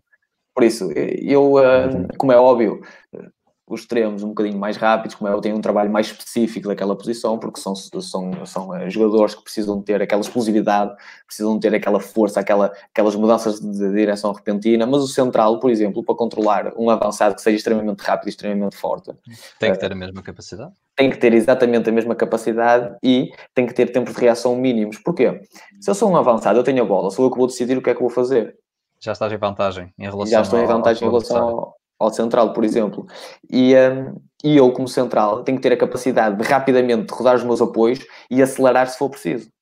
Por isso, uhum. eu vejo isso um, de uma forma muito. Uh, gosto de ter jogadores rápidos, rápidos e potentes, capazes de, de mudarem de direção rapidamente, capazes de se adaptarem, capazes de, de terem uma boa resistência aeróbia um, para, para, para recuperarem uns dias para os outros, de jogos para jogos e mesmo de esforços entre esforços de alta intensidade. Dentro da, dentro, da mesma, dentro da mesma sessão. Uh, mas lá está, eu, eu fiz esta, esta questão porque eu, falando por experiência própria, eu era maioritariamente central, mas de vez em quando fazia lateral esquerdo e notava que nos jogos que jogava lateral esquerdo, a minha, o meu nível de fadiga era atingido muito mais precocemente. Mais ou seja, como eu, exatamente, como eu fazia aquelas envolvências no ataque, tinha que voltar para trás, ataque, trás, eu notava que a minha capacidade de, de recuperação estava completamente condicionada pelo facto de estar sempre em constante, constantes sprints e constantes mudanças de, de, intensidade. Como é óbvio, as exigências mas, são diferentes. São diferentes as exigências. São diferentes. Mas, mas uh, eu também mas, quero um central que, o... se tiver, se, rápido, se tiver essa capacidade, eu, eu prefiro que também a tenha. Por isso, procurar ter os jogadores mais funcionais possíveis. E é muito mas difícil isso... individualizar. Se tivermos essa oportunidade, claro. top. Agora, Melhor. não tendo, são 20 e tal ou 30 tal gajos que nós temos que trabalhar. Mas isso, isso consegue-se ver, malta. Uh, uh, não sei se tu, tu fazes uh, testes físicos, Pedro, com os teus jogadores mais novos? Não. Faço testes físicos com eles? Não, pronto. Eu não sei, mas faço testes físicos, pronto. Faço testes físicos e tu consegues diferenciar bem uh, dependendo das posições. Um, quem é mais rápido, quem tem uma componente de força geral mais rápida, uh, maior, quem é que é mais ágil, quem é que tem uma capacidade cardiovascular maior. Uh, dependendo do teste, tu consegues ver, olha, ok, este jogador é central, este jogador uh, é lateral, é o extremo, estás a perceber? Um, pessoal, agilidade, ok, são médios. Normalmente, e pelos testes que eu tenho feito nos outros anos e pelos resultados que me, que, que me têm dado, um, uh, não quer dizer que, que, seja sempre, mas a maior parte das vezes, se tu comparar os dados uns com os outros, consegues fazer uma relação de, uh, pelo menos para mim, aqueles valores estão direcionados a, a pontas, aqueles valores estão direcionados a outra posição. Uh, não é diretamente, diretamente, mas consegues ver que, e, e, e, e tu sabes isso, há determinada, as posições vão variando e, o desgaste e o tipo de trabalho que eles usam é diferente. Se tu tiveres que fazer aí um top 3 de exercícios para trabalhar capacidade aeróbia, potência, velocidade que tu utilizes, o que é que tens aí para, para recomendar para o pessoal? Olha, eu vou te dizer uh, muito direcionado para o limiar anaeróbio. Sim. Porque eu gosto, porque é, é essencial o limiar anaeróbio. Uh, Permite-nos deslocar a curva de velocidade lactato para a direita, ou seja, torna-nos muito mais económicos e muito mais uh, performantes, por assim dizer. Olha, um exercício uh, de 10 vezes 1000 metros, eu estou a falar se tivermos a possibilidade de fazermos isto em pista, por exemplo, em pausas competitivas, uh, 10 vezes 1000 metros percorridos entre 3 minutos e 3 minutos e 30, com intervalo de 2 minutos. E aqui estamos a estimular o limiar anaeróbio, mas que o efeito advém da carga. Certo? Não tanto do, do, uh, da do série em si. De, do período de recuperação. Deixa-me fazer, são 10 km, disseste 10 vezes, 10 vezes 1000 10 vezes 1000. Okay. Com intervalos de 3. Vezes... Ok, e, com intervalos de 2, desculpa, desculpa, com intervalos de 2, intervalos de 2 mas... percorridos entre 3 minutos e 3 minutos okay, e 30, okay. esses 1000 metros. Ok, ok, ok. É um, Depois. um fartlek, um fartlek. Basicamente pode ser, uh, pode ser um fartlek. Uh, de, e... de mil metros uh, a X intensidade com um período de uhum. recuperação uhum. de X, sim, ok. Depois, um outro treino na mesma distância, mas uh, ligeiramente diferente, que é 10 vezes mil metros percorridos à, à velocidade de limiar anaeróbio, ou um bocadinho superior, ou seja, V4, V5, com intervalos de mil metros percorridos à V2. Ou seja, eu, durante a exercitação, estou a estimular o meu limiar anaeróbio e durante a minha uhum. pausa, ou seja, a minha recuperação, por assim dizer, Ativa. estou a estimular o meu limiar aeróbio. Ou seja, produzo lactato e removo. Produzo, removo. Mas produzo em quantidades um, não muito grandes, ou seja, 4, 5 uh, milimoles por litro não de sangue. E depois mantenho ali nos dois, nos 2 milimoles, por exemplo, uh, mais ou menos, uh, e, e, nesse período estou a a, ou seja, quando estou em exercitação estou a produzir essas 4, 5 e depois, quando estou nas, nas duas, estou a remover aquela data em excesso. Uma outra. Mais, ou seja, Há um exercício é um... muito bom para avaliar isso. Um, 6 sprints, 35 metros com descansos de 10 segundos de sprint. É um exercício bom para avaliar a capacidade de, do atleta um, suportar a, a, a fadiga Sim e, e, e manter um trabalho com, eh, exatamente constante de sprint para sprint. Esse ainda, me lembro, Zé, de, ainda me lembro de fazer esse com, com, o Ricardo. Pronto, e eu utilizo, utilizo isso nos séniores, utilizo isso nos séniores para tu veres potência máxima, potência média, um, índice de fadiga e depois jogas a programação do treino consoante o índice de fadiga, uh, se queres melhorar, se queres manter. Desculpa ter interrompido, Pedro. Não, força, força, então pronto, aquilo que eu estava a dizer é mais um trabalho mitocondrial, ou seja, produzo uhum. uh, um pouquito e removo. Okay. Agora, um trabalho. Deixa-me só te fazer uma questão. Uh, só uma questão. Como é que tu calculas?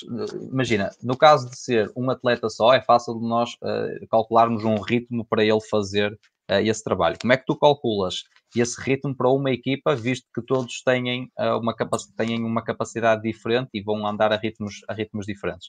Como é, que tu, como é que tu consegues organizar o treino e não, manter, e não perder o foco de treino, uh, porque vais ter atletas certamente a acabar a série mais rápido e outros que ainda vão estar no descanso e depois vão misturar ali, uns já vão estar a começar e outros ainda estão no descanso. Como é que tu organizas isso? Olha, excelente pergunta. Numa equipa, nunca experimentei fazer isto. E até porque, acho que, até porque acho que seria impossível, porque nós aqui necessitamos de uma pista, porque se formos pelo uma campo, pista. o campo não vai ter, não vai ter aquele, aquele espaço todo, ou seja, tínhamos que ir à volta, depois okay. já envolvíamos uh, resistência muscular nos grupos musculares, já era diferente, já, já não seria um trabalho tão, uh, com tão ênfase nestas, nestas Direcionado e com tão ênfase, exatamente. Por isso, excelente pergunta, não te sei responder. Ok. Um, exatamente, era, era o que eu te ia dizer, porque é, é complicado. Responder se for para um atleta, se for para um atleta é mais fácil. Mais é, fácil. É, é, simples, tu consegues uh, estipular isso. Agora, se for para um grupo de atletas, talvez fazer isto por grupos. Aquele, aquele, uh, um grupo de, aquele grupo de quatro que é mais rápido vai correr a X, aquele grupo vai correr a, a Y e o outro vai correr a, a, a tal. Uh, Mas é, são, calhar... são, questões organizacionais de logística Exato. muito complicadas e depois é complicado, é complicado. tens que ter, tens que ter tempo tempo e tu tens que conseguir controlar. Imagina que estás tu sozinho para 30 gajos. Controlar isso é muita coisa, é muita coisa. É impossível. E o espaço tem que ser. Neste, neste, nestas, nestas formas que eu estou a dizer, teria que ser. Tínhamos que ter a possibilidade, por exemplo, de ter uma pista. Ok, ok. Ótimo. Continua. Olha, Continua. passando agora para diferentes registros. Umas 20 vezes 400 metros percorridos entre 1 minuto e 1 minuto e 10, com intervalo de 1 minuto. Ou seja, eu aqui estou a enfatizar o meu, uh, o meu recrutamento de fibras rápidas, uhum. fibras tipo 2, e com, com um trabalho a enfatizar também a produção e a remoção de lactato. Ou seja, Quantas vezes este teste, Pedro? 20? 20 vezes 400. Isto depois, claro, isto tem a ver com o nosso atleta. Nós gerimos claro. com, com, conforme o nosso atleta. Estou a dar um patamar já de um atleta de bom nível, por assim dizer. Um, muito bom nível de chegar. Cada 400 metros, depois, cada 400, fazer 20 vezes 400 metros e cada 400 metros ter ali à volta de 1 minuto, 1 minuto e 10 e só o intervalo de um minuto, é, um atleta, é um atleta. É, um é super atleta. Um super atleta. Já, é, já, é muito bom atleta, já é muito bom atleta. Sim, sim, sim. Eu, eu vou ver se encontro aqui. Não é qualquer um faz. Vou ver se encontro aqui uma, uma, uma informação que eu, que eu tenho de um exercício porreiro e de falando que eu vou procurar aqui já vos digo. Okay.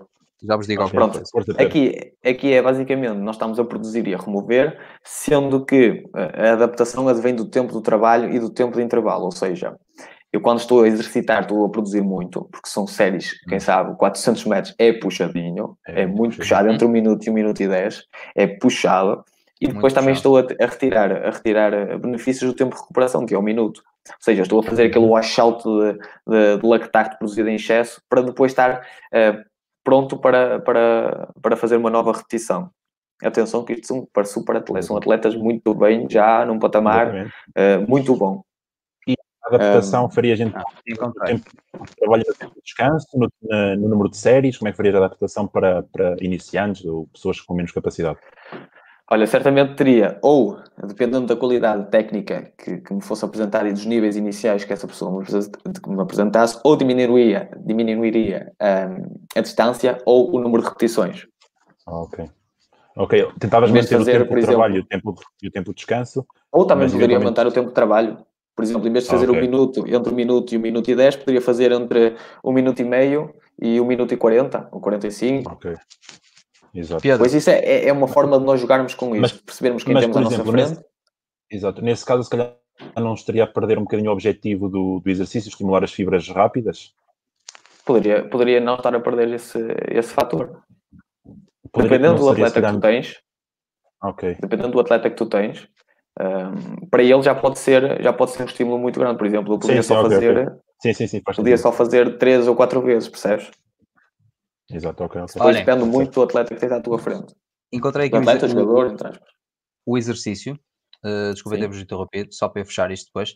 Exercício é muito bom. Um, uma coisa que eu me lembrei, Pedro, para uh, colmatar aquela dificuldade de não termos uma pista e contabilizar metros, nós podemos fazer isto por tempo, por segundos. Uhum. Uh, um exercício muito bom que há, podes começar com 3 vezes, 75 segundos esforço máximo, 150 segundos corrida rápida, não máximo, uma corrida rápida, 60 segundos esforço máximo, 120 segundos corrida rápida, uma pausa de 2 minutos. E repetes, ok? Consegues colmatar aquela dificuldade de não ter uma, uma pista, por exemplo, e ter que contabilizar aquele número de metros, contabilizas em tempo, uhum. um, e consegues uh, se calhar, eu acho mais desafiante fazer assim do que fazerem, por exemplo, uh, 20 vezes 400 metros. Uh, e aqui consegues trabalhar na mesma, aquela questão que tu estavas a, a, falar de criação e remoção de lactato. Criação de lactato. Exatamente. Exatamente. Um, é um exercício porreiro. Depois podes aumentar. Conseguirias aí depois um, fazer a distinção entre os atletas, entre os jogadores, por exemplo? Uh, consegues. Aqui, é assim, eu, eu já utilizei um, isto e fiz dois grupos de trabalho. Um grupo mais lento, que eu já conhecia com base nos testes físicos uh, que tinha, dividi a equipa em dois grupos, uns os mais rápidos e uns mais lentos um bocadinho, um, e criei dois grupos, dois grupos de trabalho. Um, com o treinador adjunto, uh, e eu estava a controlar um grupo e ele controla uh, outro grupo, ok? Se estiver sozinho, um, consegues fazer isto igual, uh, consegues fazer isto igual, porque isto é sempre esforço máximo, ou seja, o esforço máximo de uns, eles vão fazer, os mais rápidos vão fazer o seu esforço máximo, não há uma distância, eles vão percorrer aquele tempo, os outros saem ao mesmo tempo, vão percorrer aquele tempo igual, estás a perceber? Uh, e descansam todos e, e, vão variando todos dentro do mesmo tempo, dentro, uh, dentro do mesma, da mesma intensidade. Desde que o exercício comece e acabe para todos ao mesmo tempo, tu consegues controlar um, essa questão. Estás a é, perceber? Até porque nós estamos a falar nisto porque uh, não temos os meios que nos permitam diferenciar de uma forma mais assertiva Exatamente, aquilo que são as diferenças eles, por exemplo, cardiofrequencímetro, GPS. Sim, sim, sim, sim, sim estamos a falar disto porque não uh, temos esses, esses, esses meios. A olhómetro, a olhómetro. Okay. Eu tenho uma coisa parecida com aquilo que tu disseste, porque eu gosto muito da potência aeróbica, que é o facto de produção e remoção de lactato. Acho que isso também é fundamental nos jogadores também porque se assemelha ao esforço que aquilo que é do futebol. O futebol é um esforço uhum. intermitente e, uh, e nós queremos que, ou seja, eles estão a produzir, estão a remover, nós queremos que essa, essa taxa de produção e remoção, neste caso, que seja a taxa que seja de produção que seja menor e a remoção que seja maior. Que é, que é para eles estarem ali com os níveis eh, aceitáveis, uh, por assim dizer. Posso dizer aqui um exercício que eu costumava fazer com algumas limitações de espaço que poderia trabalhar aqui a minha potência aeróbia, uh, que é, por exemplo, uh, nós temos uh, meio campo, só podemos utilizar meio campo, e temos seis ou sete jogadores de fora, ou seja, que não vão fazer nada, que não estão integrados no exercício porque não deve, não, não existe. Vai haver, vai haver uma troca de equipa, por exemplo, ao fim de um X tempo, temos 15 minutos, e temos esses jogadores de fora. Ok. O que é que nós podemos fazer para trabalhar a potência aeróbia nesse meio campo? Linha de fundo e linha de meio campo, eles fazem uma corrida lenta. Lenta, moderada, a trote. Dependendo depois também da sensibilidade do treinador e de como foi a semana de treino, como é que os jogadores se sentem, como é que... Fazem uma corrida moderada, por exemplo. E nas linhas laterais, sprint máximo. Sprint máximo. Eles fazem isto. Normalmente, uh, eu ponho um limite máximo de 15 minutos, mas como não chegamos, uh, como normalmente os exercícios não chegam a ultrapassar esses, esses, esse, esse tempo, eu normalmente deixo estar os jogadores neste regime em cerca de 12, 12 minutos. Ao fim de 12 minutos param, bebem água, dão uma voltinha a pé e entram no exercício. Estão prontos. E o próximo grupo faz exatamente o mesmo. Pedro, gosto de fazer isso, mas em vez de fazer um, tão contínuo, ou seja, os 15 minutos contínuos, uh, ou 12 minutos contínuos, gosto de fazer, por exemplo, 5 minutos, uma pausa de um, um minutinho para eles recuperarem, beber uma água e inicia outra vez. Quando faço também distâncias maiores, neste caso utilização do campo todo, nós treinamos com o campo todo, linha de fundo, exatamente velocidade máxima, linhas laterais, uh, um trote Uh, normalmente não junto tanto tempo também para não ser tão secante para eles e tão é. maçante eles estarem 15 minutos a fazer aquilo, porque senão andam ali 15 minutos para trás. Tá, tá, tá, tá, tá, tá, tá, tá. Mas eles sentem, eles sentem a diferença. Olha pois que eles sentem. Ao início, ao início estavam um bocadinho, faziam duas, três vezes. Uh, e, e, e, dão valor depois. E dão valor, valor a esse tipo de nota trabalho. Nota-se a diferença. Nota-se a diferença. Pois não, pois não. Dão valor a esse tipo de trabalho. Tu falaste uh, nesse, neste pormenor uh, importante da produção e remoção de lactato. Um, qual é que achas que é o rácio interessante para trabalhar isto um, ao longo da semana, ao longo do mês? Uh, como é que funciona esse, um, esse, esse tipo de, de, capacidade motora? Acaba por se perder mais rápido ao longo do tempo? É uma coisa que se mantém mais constante, ou seja, que tu consegues trabalhar esta semana e daqui a duas semanas ela, ela ainda se mantém? Não sei se estás a perceber a minha pergunta. Uh, acho que sim, acho que sim. Uh, imagina, tens outro tipo de capacidades que se perdem muito mais rápido do, do que isso, ou, ou, ou, ou não. Por exemplo, o, acho, que foi, acho que foi o Zé que falou nisso, um, sobre, a, sobre a força, força máxima. Uh, que, que, que, era que, que, tu conseguias trabalhar e ela demorava a, a, a desaparecer, ou seja, a, a, tu teres que trabalhar novamente para ela voltar a, vir ao de cima. Não sei se estão a perceber a minha questão. Sim, olha, é, ainda bem que, que falas nisso, porque durante esta quarentena, infelizmente, não podemos treinar. É, começou em março ou em abril, já não, já não me recordo bem. Nós tivemos cerca de 3, 4 meses sem poder trabalhar. E essencialmente essa, essa, essa capacidade é muito importante. E como disse, no futebol é extremamente importante a capacidade de, de remover o lactato produzido. E o que, é que, que, é que eu tentei eh, na altura fazer ou propor? foi que todas as semanas, pelo menos duas vezes por semana, ou seja, eu não tinha um treino de campo, porque estávamos em quarentena, infelizmente, um, tínhamos que nos, eh, que nos virar mais para a vertente física, até para não os, não os perder e não os, não os desfocar, por assim dizer, dos objetivos deles.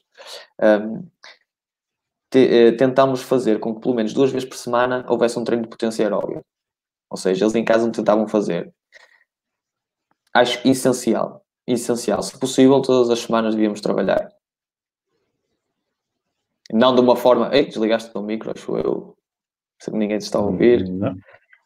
É. Uma, uma, tá, tá. uma, visita por semana uh, trabalharmos, uh, trabalharmos isso, não é? Um, desculpa, não ouvi. Disseste uma vez por semana? Trabalharmos isso? Se, se, se uh, não tiveres a possibilidade de fazer mais vezes, porque eu pelo menos gostaria de fazer pelo menos duas vezes por semana. Esse, com esse o devido tipo espaço para recuperar, sim. Ok. Ou seja, imagina uma sessão à, à terça-feira e outra à quinta-feira.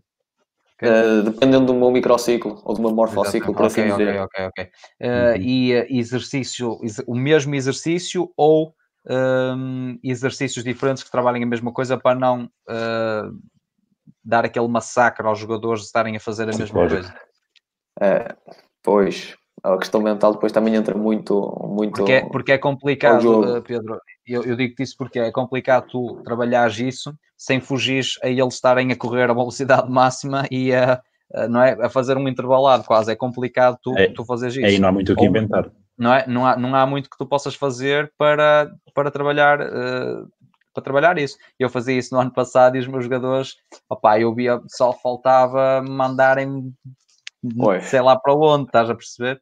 Um, os miúdos não, são tranquilos, mas os séniores, tu has para eles, um trabalho chato. Bem, bem, cansados de trabalhar. Uh, oh, mister, quer dizer, eu tive o dia todo a trabalhar, ainda venho para aqui fazer, fazer intervalados, eu quero é bola. Uh, estás a perceber? É uma, é uma, é uma cena, que, uma questão que é, que é difícil é, de gerir. Pois nós temos de ter é, é, esse tipo de estratégias para, de certa forma, entrarmos naquilo que nós queremos e, e trabalharmos sem que o jogador se sinta tão pesado psicologicamente, Exatamente. por assim dizer. Por isso é que eu estava a falar de, de tentarmos uh, rotacionar o exercício, mas também é complicado porque há, há determinadas coisas que queremos trabalhar que não dá para fugir muito àquilo que tem, que, que, tem que ser. Olha, eu, por exemplo, nesta quarentena foi. Era, era, ou eles faziam num parque, por exemplo, ou faziam, por exemplo, na passadeira, esse tipo de trabalho. E queria que eles fizessem pelo menos duas vezes por semana. Uh, em, em, em, treino, uh, sabendo dessas dificuldades todas, pelo menos uma vez por semana. Uma vez por semana. Uma vez por semana. Ok. Para também para não os massacrar muito do ponto de vista mental. Mental, exatamente. Para eles não hum. andarem um, desmotivados também. Mas o facto, o facto, se calhar, se nós, eu aqui deixo, deixo uma dica, se, se os consciencializarmos daquilo que eles estão a fazer e do benefício que eles vão retirar daquilo, se calhar isso diminui um bocado a carga psicológica que o exercício dá em si neles. Apesar de dar alguma, mas se eles perceberem aquilo que estão a fazer e perceberem os benefícios daquilo que vão depois colher mais tarde, eh, eles acabam por, eh, por, perceber. E eu, e eu, uh, eu concordo contigo, Pedro, mas isso é, lá está, isso é sempre complicado. Tu tens, eu, eu vi isso no ano passado, eu fazia muito isso, eu tentava incentivar ao máximo e fazê-los perceber o porquê, mostrar-lhes os resultados dos testes físicos, os relatórios para eles verem a evolução que havia de, de, de, de patamar para patamar, para eles perceberem a importância do treino que estavam a fazer e o, o que estava a mudar, que era positivo para eles. Tens algumas, alguns que percebem e que te dão valor ao teu trabalho e que dizem Uh, ok, sinto-me como nunca me senti, mas tens outros, é sempre aquela, aquela, aquela situação ingrata. Vai sempre alguém que não vai que não é, vai nós não podemos agradar a todos. Não dá para agradar uh, a toda a gente. A gregos e atreianos. E depois também depende da, da seriedade do, do, jogador. Se calhar aqueles jogadores que têm mais ambição e que querem efetivamente Exatamente. ter mais rendimento e ser melhores do que, do que foram ontem, vão dar valor a esse trabalho e aos resultados que tu, que tu demonstras, mas aqueles jogadores que estão um bocado nas tintas vão, se lá está, como disseste, querem é bola e então-se um bocado mas mais esses jogadores para... trazem de arrasto a equipa. Agora já estamos a entrar noutras questões noutras questões, não sei se já acontece com vocês muitas vezes. Sim, depois também depende um do jogador que. É que, ou é um outro mau exemplo, mais os. Exatamente, tens um ou outro mau exemplo que não gosta de trabalhar e influencia a equipa, a equipa toda a não, a não, querer, fazer, a não querer fazer isso. E é chato. Daí, é, daí é importan da importância, eu falo por, por experiência de, dos capitães e daquelas vozes mais influentes num balneário. Aquelas, uhum. aquelas, é importante ter duas ou três figuras no balneário que exijam mais de, dos, dos colegas e exijam mais de si. Portanto, é, é, não só o treinador e os adjuntos e os preparadores físicos incentivarem os jogadores e, a, e obrigar, obrigarem-nos, não, educarem-nos eh, o porquê de estarem a fazer o que estão a fazer, mas uhum. também verem o exemplo de, daquelas pessoas, se calhar, com mais experiência da equipa ou com, ou com o melhor jogador, digamos assim, aquele que se calhar tem mais, mais nome dentro da equipa e é aquele que se calhar trabalha mais e, e se esforça mais e, e esse vai influenciar positivamente os restantes. Se por outro lado essa figura for uh, um bocadinho mais, mais, como é que é dizer, um bocadinho menos exigente consigo mesmo, vai também influenciar negativamente os restantes. Portanto, há sempre aquela figura mais a... influenciador dentro do balneário. Tens a questão dos capitães, mas depois também tens aqueles líderes que não são os líderes assumidos, por assim dizer, Sim, que são os líderes do balneário. Exatamente. E assim exatamente. também são muito importantes. Exatamente. E cabe ao treinador também perceber essas dinâmicas uh, que existem na equipa. Exatamente. Às vezes a mensagem e, e, é, é, é, a mensagem é melhor passada por, por essas pessoas do que pelo próprio treinador em si. Sim. Há uma união maior entre os jogadores. Para um treinador, entre, para um treinador se calhar até, até, é benéfico, até é benéfico saber quem são essas, essas figuras influenciadoras no balneário e conseguir transmitir à, ao plantel aquilo que ele quer transmitir através desses, desses jogadores mais influentes e não de uma forma mais direta, ou seja, de uma forma um bocado indireta, falar, falar ou influenciar o jogador que influencia o plantel, digamos assim, e a partir daí conseguir influenciar o, o, a, equipa, a equipa toda. Pedro, ambições como um, treinador, ambições para a tua carreira uh, profissional? Pergunta difícil. Pergunta difícil. Nada, é simples, é simples responder. Eu, porque... É simples assim, pá, quero ser o melhor da minha área, uh, essa é a resposta que uma pessoa tem que dar sempre. E o Olha, resto surge. Eu, eu vou-te dizer aquilo que sinto. Eu, uh, acima de tudo, quero, quero sentir-me realizado e quero sentir-me feliz. Depois, Estás a fazer uma coisa que gostas. Exatamente, quero sentir-me realizado, quero sentir-me competente, quero sentir-me capaz uh, e depois, como é óbvio, alcançar o máximo que conseguir. Se me perguntares os objetivos a longo, a longo prazo, quero estar na Primeira Liga Portuguesa. Na área de é futebol. O teu, o, teu, o teu, foco será a área de futebol, não é? Exatamente. Okay. Quero estar na Primeira Liga e depois, quem sabe, Premier League é, é, o sonho de toda a gente. É o sonho de toda a okay. gente. É o pináculo. Gostavas de estar, gostavas de estar mais ligado à parte em si, uh, como treinador uh, principal, treinador adjunto, ou à, à, à, preparação física, ou outro tipo de componente? Olha, eu, eu não descuro, não descuro as outras, as outras eh, dimensões, por assim dizer como falei no início, eu gosto de, gosto de estar por dentro de, de praticamente tudo. Uh, mas como é óbvio, uh, como eu te disse, chega um momento dou... chega um momento que temos que ramificar e, e escolher. Eu, eh, exatamente. Ah. Eu, dou, eu dou mais importância, como eu te disse no jogo das torneiras, não sei se percebeste, eu dei, uhum. dei mais importância sim, sim, à vertente tática. Sim, é isso que, que eu gosto, da parte técnica também.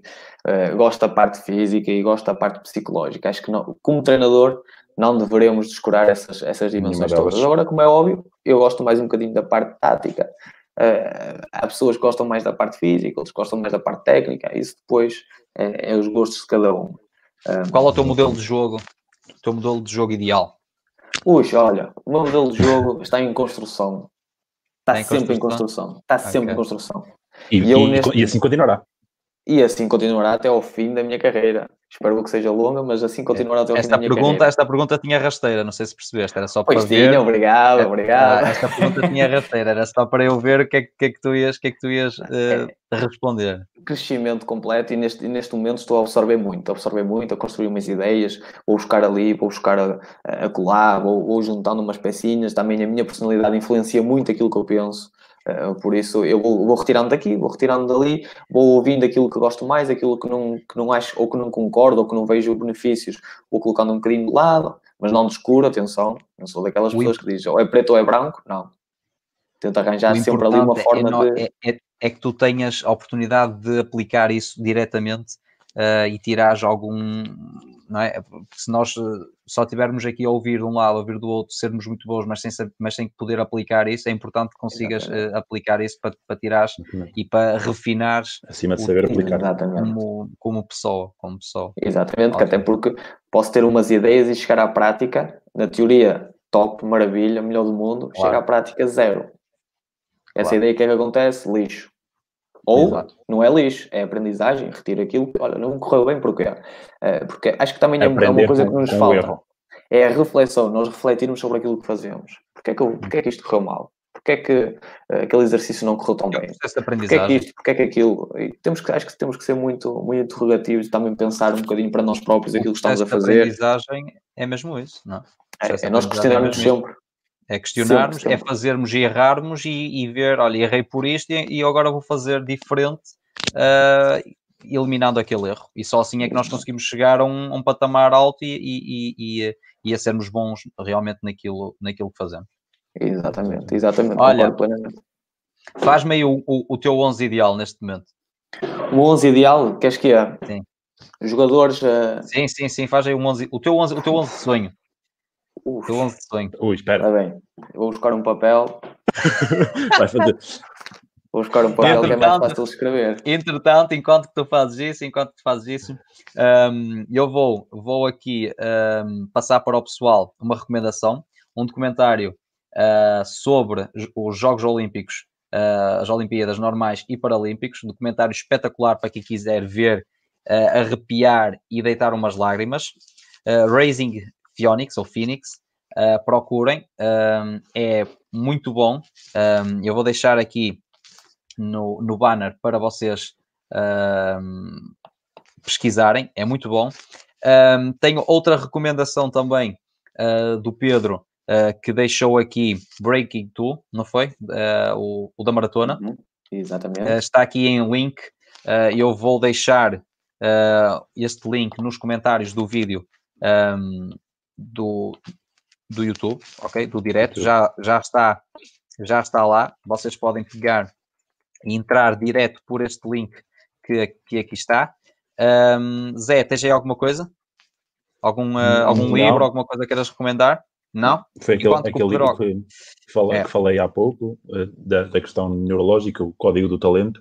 Código Mas depois de lá está, como, como há vários, é uma questão de, de- de investigar. Depois também depende do- dos gostos de cada um e, da, e daquilo que uma pessoa se interessa mais. Temos aqui também no banner o, o Instagram do nosso Uhum. amigo Pedro Lopes. Quem Podem quiser dar um- seguir, dar uma, uma força. é? checada. Exatamente, dar uma, uma força.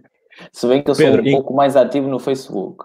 No Facebook. Mais ativo no ok. Facebook, Pedro, ok. Pedro ainda é da velha guarda, ok? Ainda, ainda é da- é da velha guarda, ainda utiliza Facebook, malta. Exatamente. ah, Ainda mas vou pôr lá nos comentários ou uma coisa ou outra. Normalmente costumo ler algumas opiniões Claro. mais. LinkedIn tens, Pedro. Pedro? Não, LinkedIn não tenho. Não, tens de criar, ok? É importante depois para a Premier League. Olha, Olha, enquanto- do, do 11 não está fácil. Não está- é, Olha, há e- muito bom jogador. Quantos tens? Des- Desculpa, Zé, já tens de falar. Quantos tens para já? Olha, neste momento tenho um, dois, três, quatro. Só tenho quatro. Ok, Agora olha, e agora eu vou-te dar assim: tens, eu sou o gênio da lâmpada, tens um minuto para arranjar os jogadores para o teu Pressão. 11. Para o teu 11. E eu ainda tinha pedido mais. Eu ainda tinha pedido para me dar os treinadores que estão a influenciar atualmente. E Ah, top essa é mais 3. fácil. E top é mais 3. fácil. manda aí. Manda aí. Três treinadores. Sim, Sim, rápido. Três treinadores. Sem Jürgen, pensar muito. Jürgen. Jürgen. Ok, Carlos Carvalhal ok, e o último é o, eh, o Pep Guardiola. Ok, mas por uh, preferência uh, pessoal ou porque, porque achas que são mesmo os que estão a influenciar, como o Zé disse? Olha, neste momento penso que Já se foi o, o Jurgen Klopp e o, e, o, e, o, e o Pep Guardiola são tops Top. incríveis, até porque o, o Pep Guardiola está-se a reinventar. Está-se a reinventar. Uh, e, acho, e acho que este, este, este duelo entre, entre Liverpool e City vai ser muito interessante na, nas próximas épocas. Eh, se bem que alguns também, algumas equipas também vão entrar nessa corrida. Em Portugal, o Carlos Carvalhal, porque acho que é, é um treinador excepcional, com umas ideias novas, traz frescura, traz, traz criatividade, acho que é, pronto, é alguém que nós devemos, que nós devemos, nós jovens, eh, olhar um bocadinho. Um, e também porque as suas equipas são, são, são, são muito, muito interessantes de ver jogar, tanto como quando estava em Inglaterra, como agora eh, em Portugal, e penso que o campeonato português para o próximo ano, isto é uma opinião pessoal, trará muita qualidade. Muita qualidade mesmo. Muito, muito mais do que aquela que teve no ano passado. Que tem vindo a ter. Exatamente. 11, Pedro. Diz-me o teu 11, rápido. Diz-me o teu 11. Olha, está a acabar o tempo. Vou-te mandar os jogadores que tenho depois. Deixa... Neste momento tenho na baliza o Ederson. Ok. Tenho o Kanté no meio campo.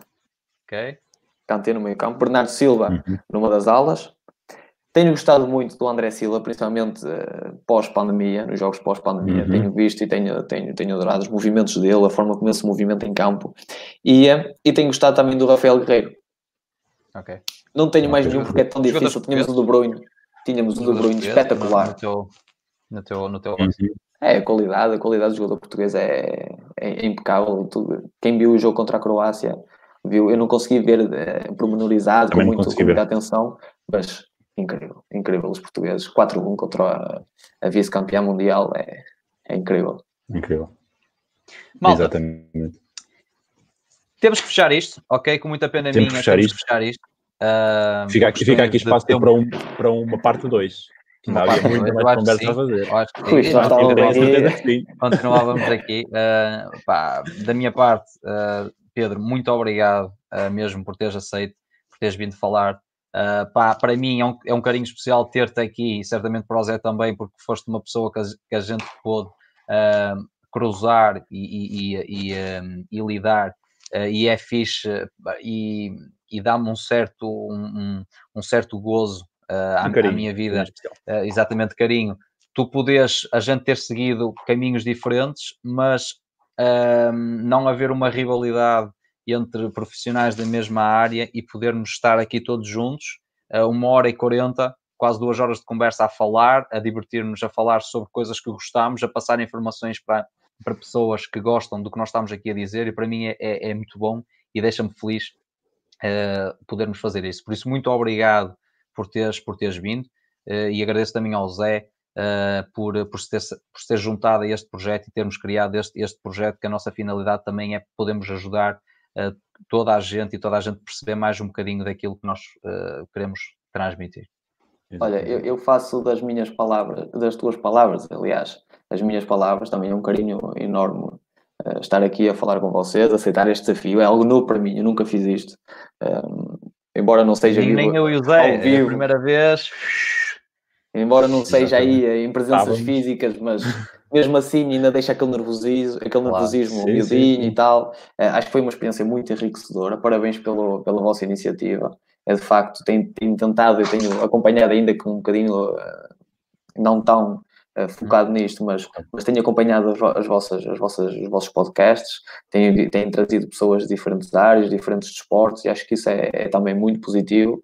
e deixar-vos os parabéns e obrigado pela oportunidade. Nada. Ora, foi, foi um prazer ter-te aqui para reviver velhos, velhos momentos e lá está como já se passaram quatro anos, quatro três, anos. quatro anos desde que, quatro, quatro anos. anos. desde que, que foste para, para o Porto. E, uhum. uh, e lá está, é extremamente interessante, passado este tempo, conseguirmos estar aqui duas horas a falar sobre, lá está aquilo que nos, que nos move, que é, o, que é a atividade física, o desporto em geral, e mais duas horas viriam facilmente, Fácil. É? mas, mas é, é, um, é um prazer ter, é, foi um prazer ter-te aqui e lá está, como disse, ainda ficou aqui muito por falar, para, portanto temos aqui espaço para uma parte 2 muito, com muita facilidade. É, ok, Pedro, muito parte. obrigado.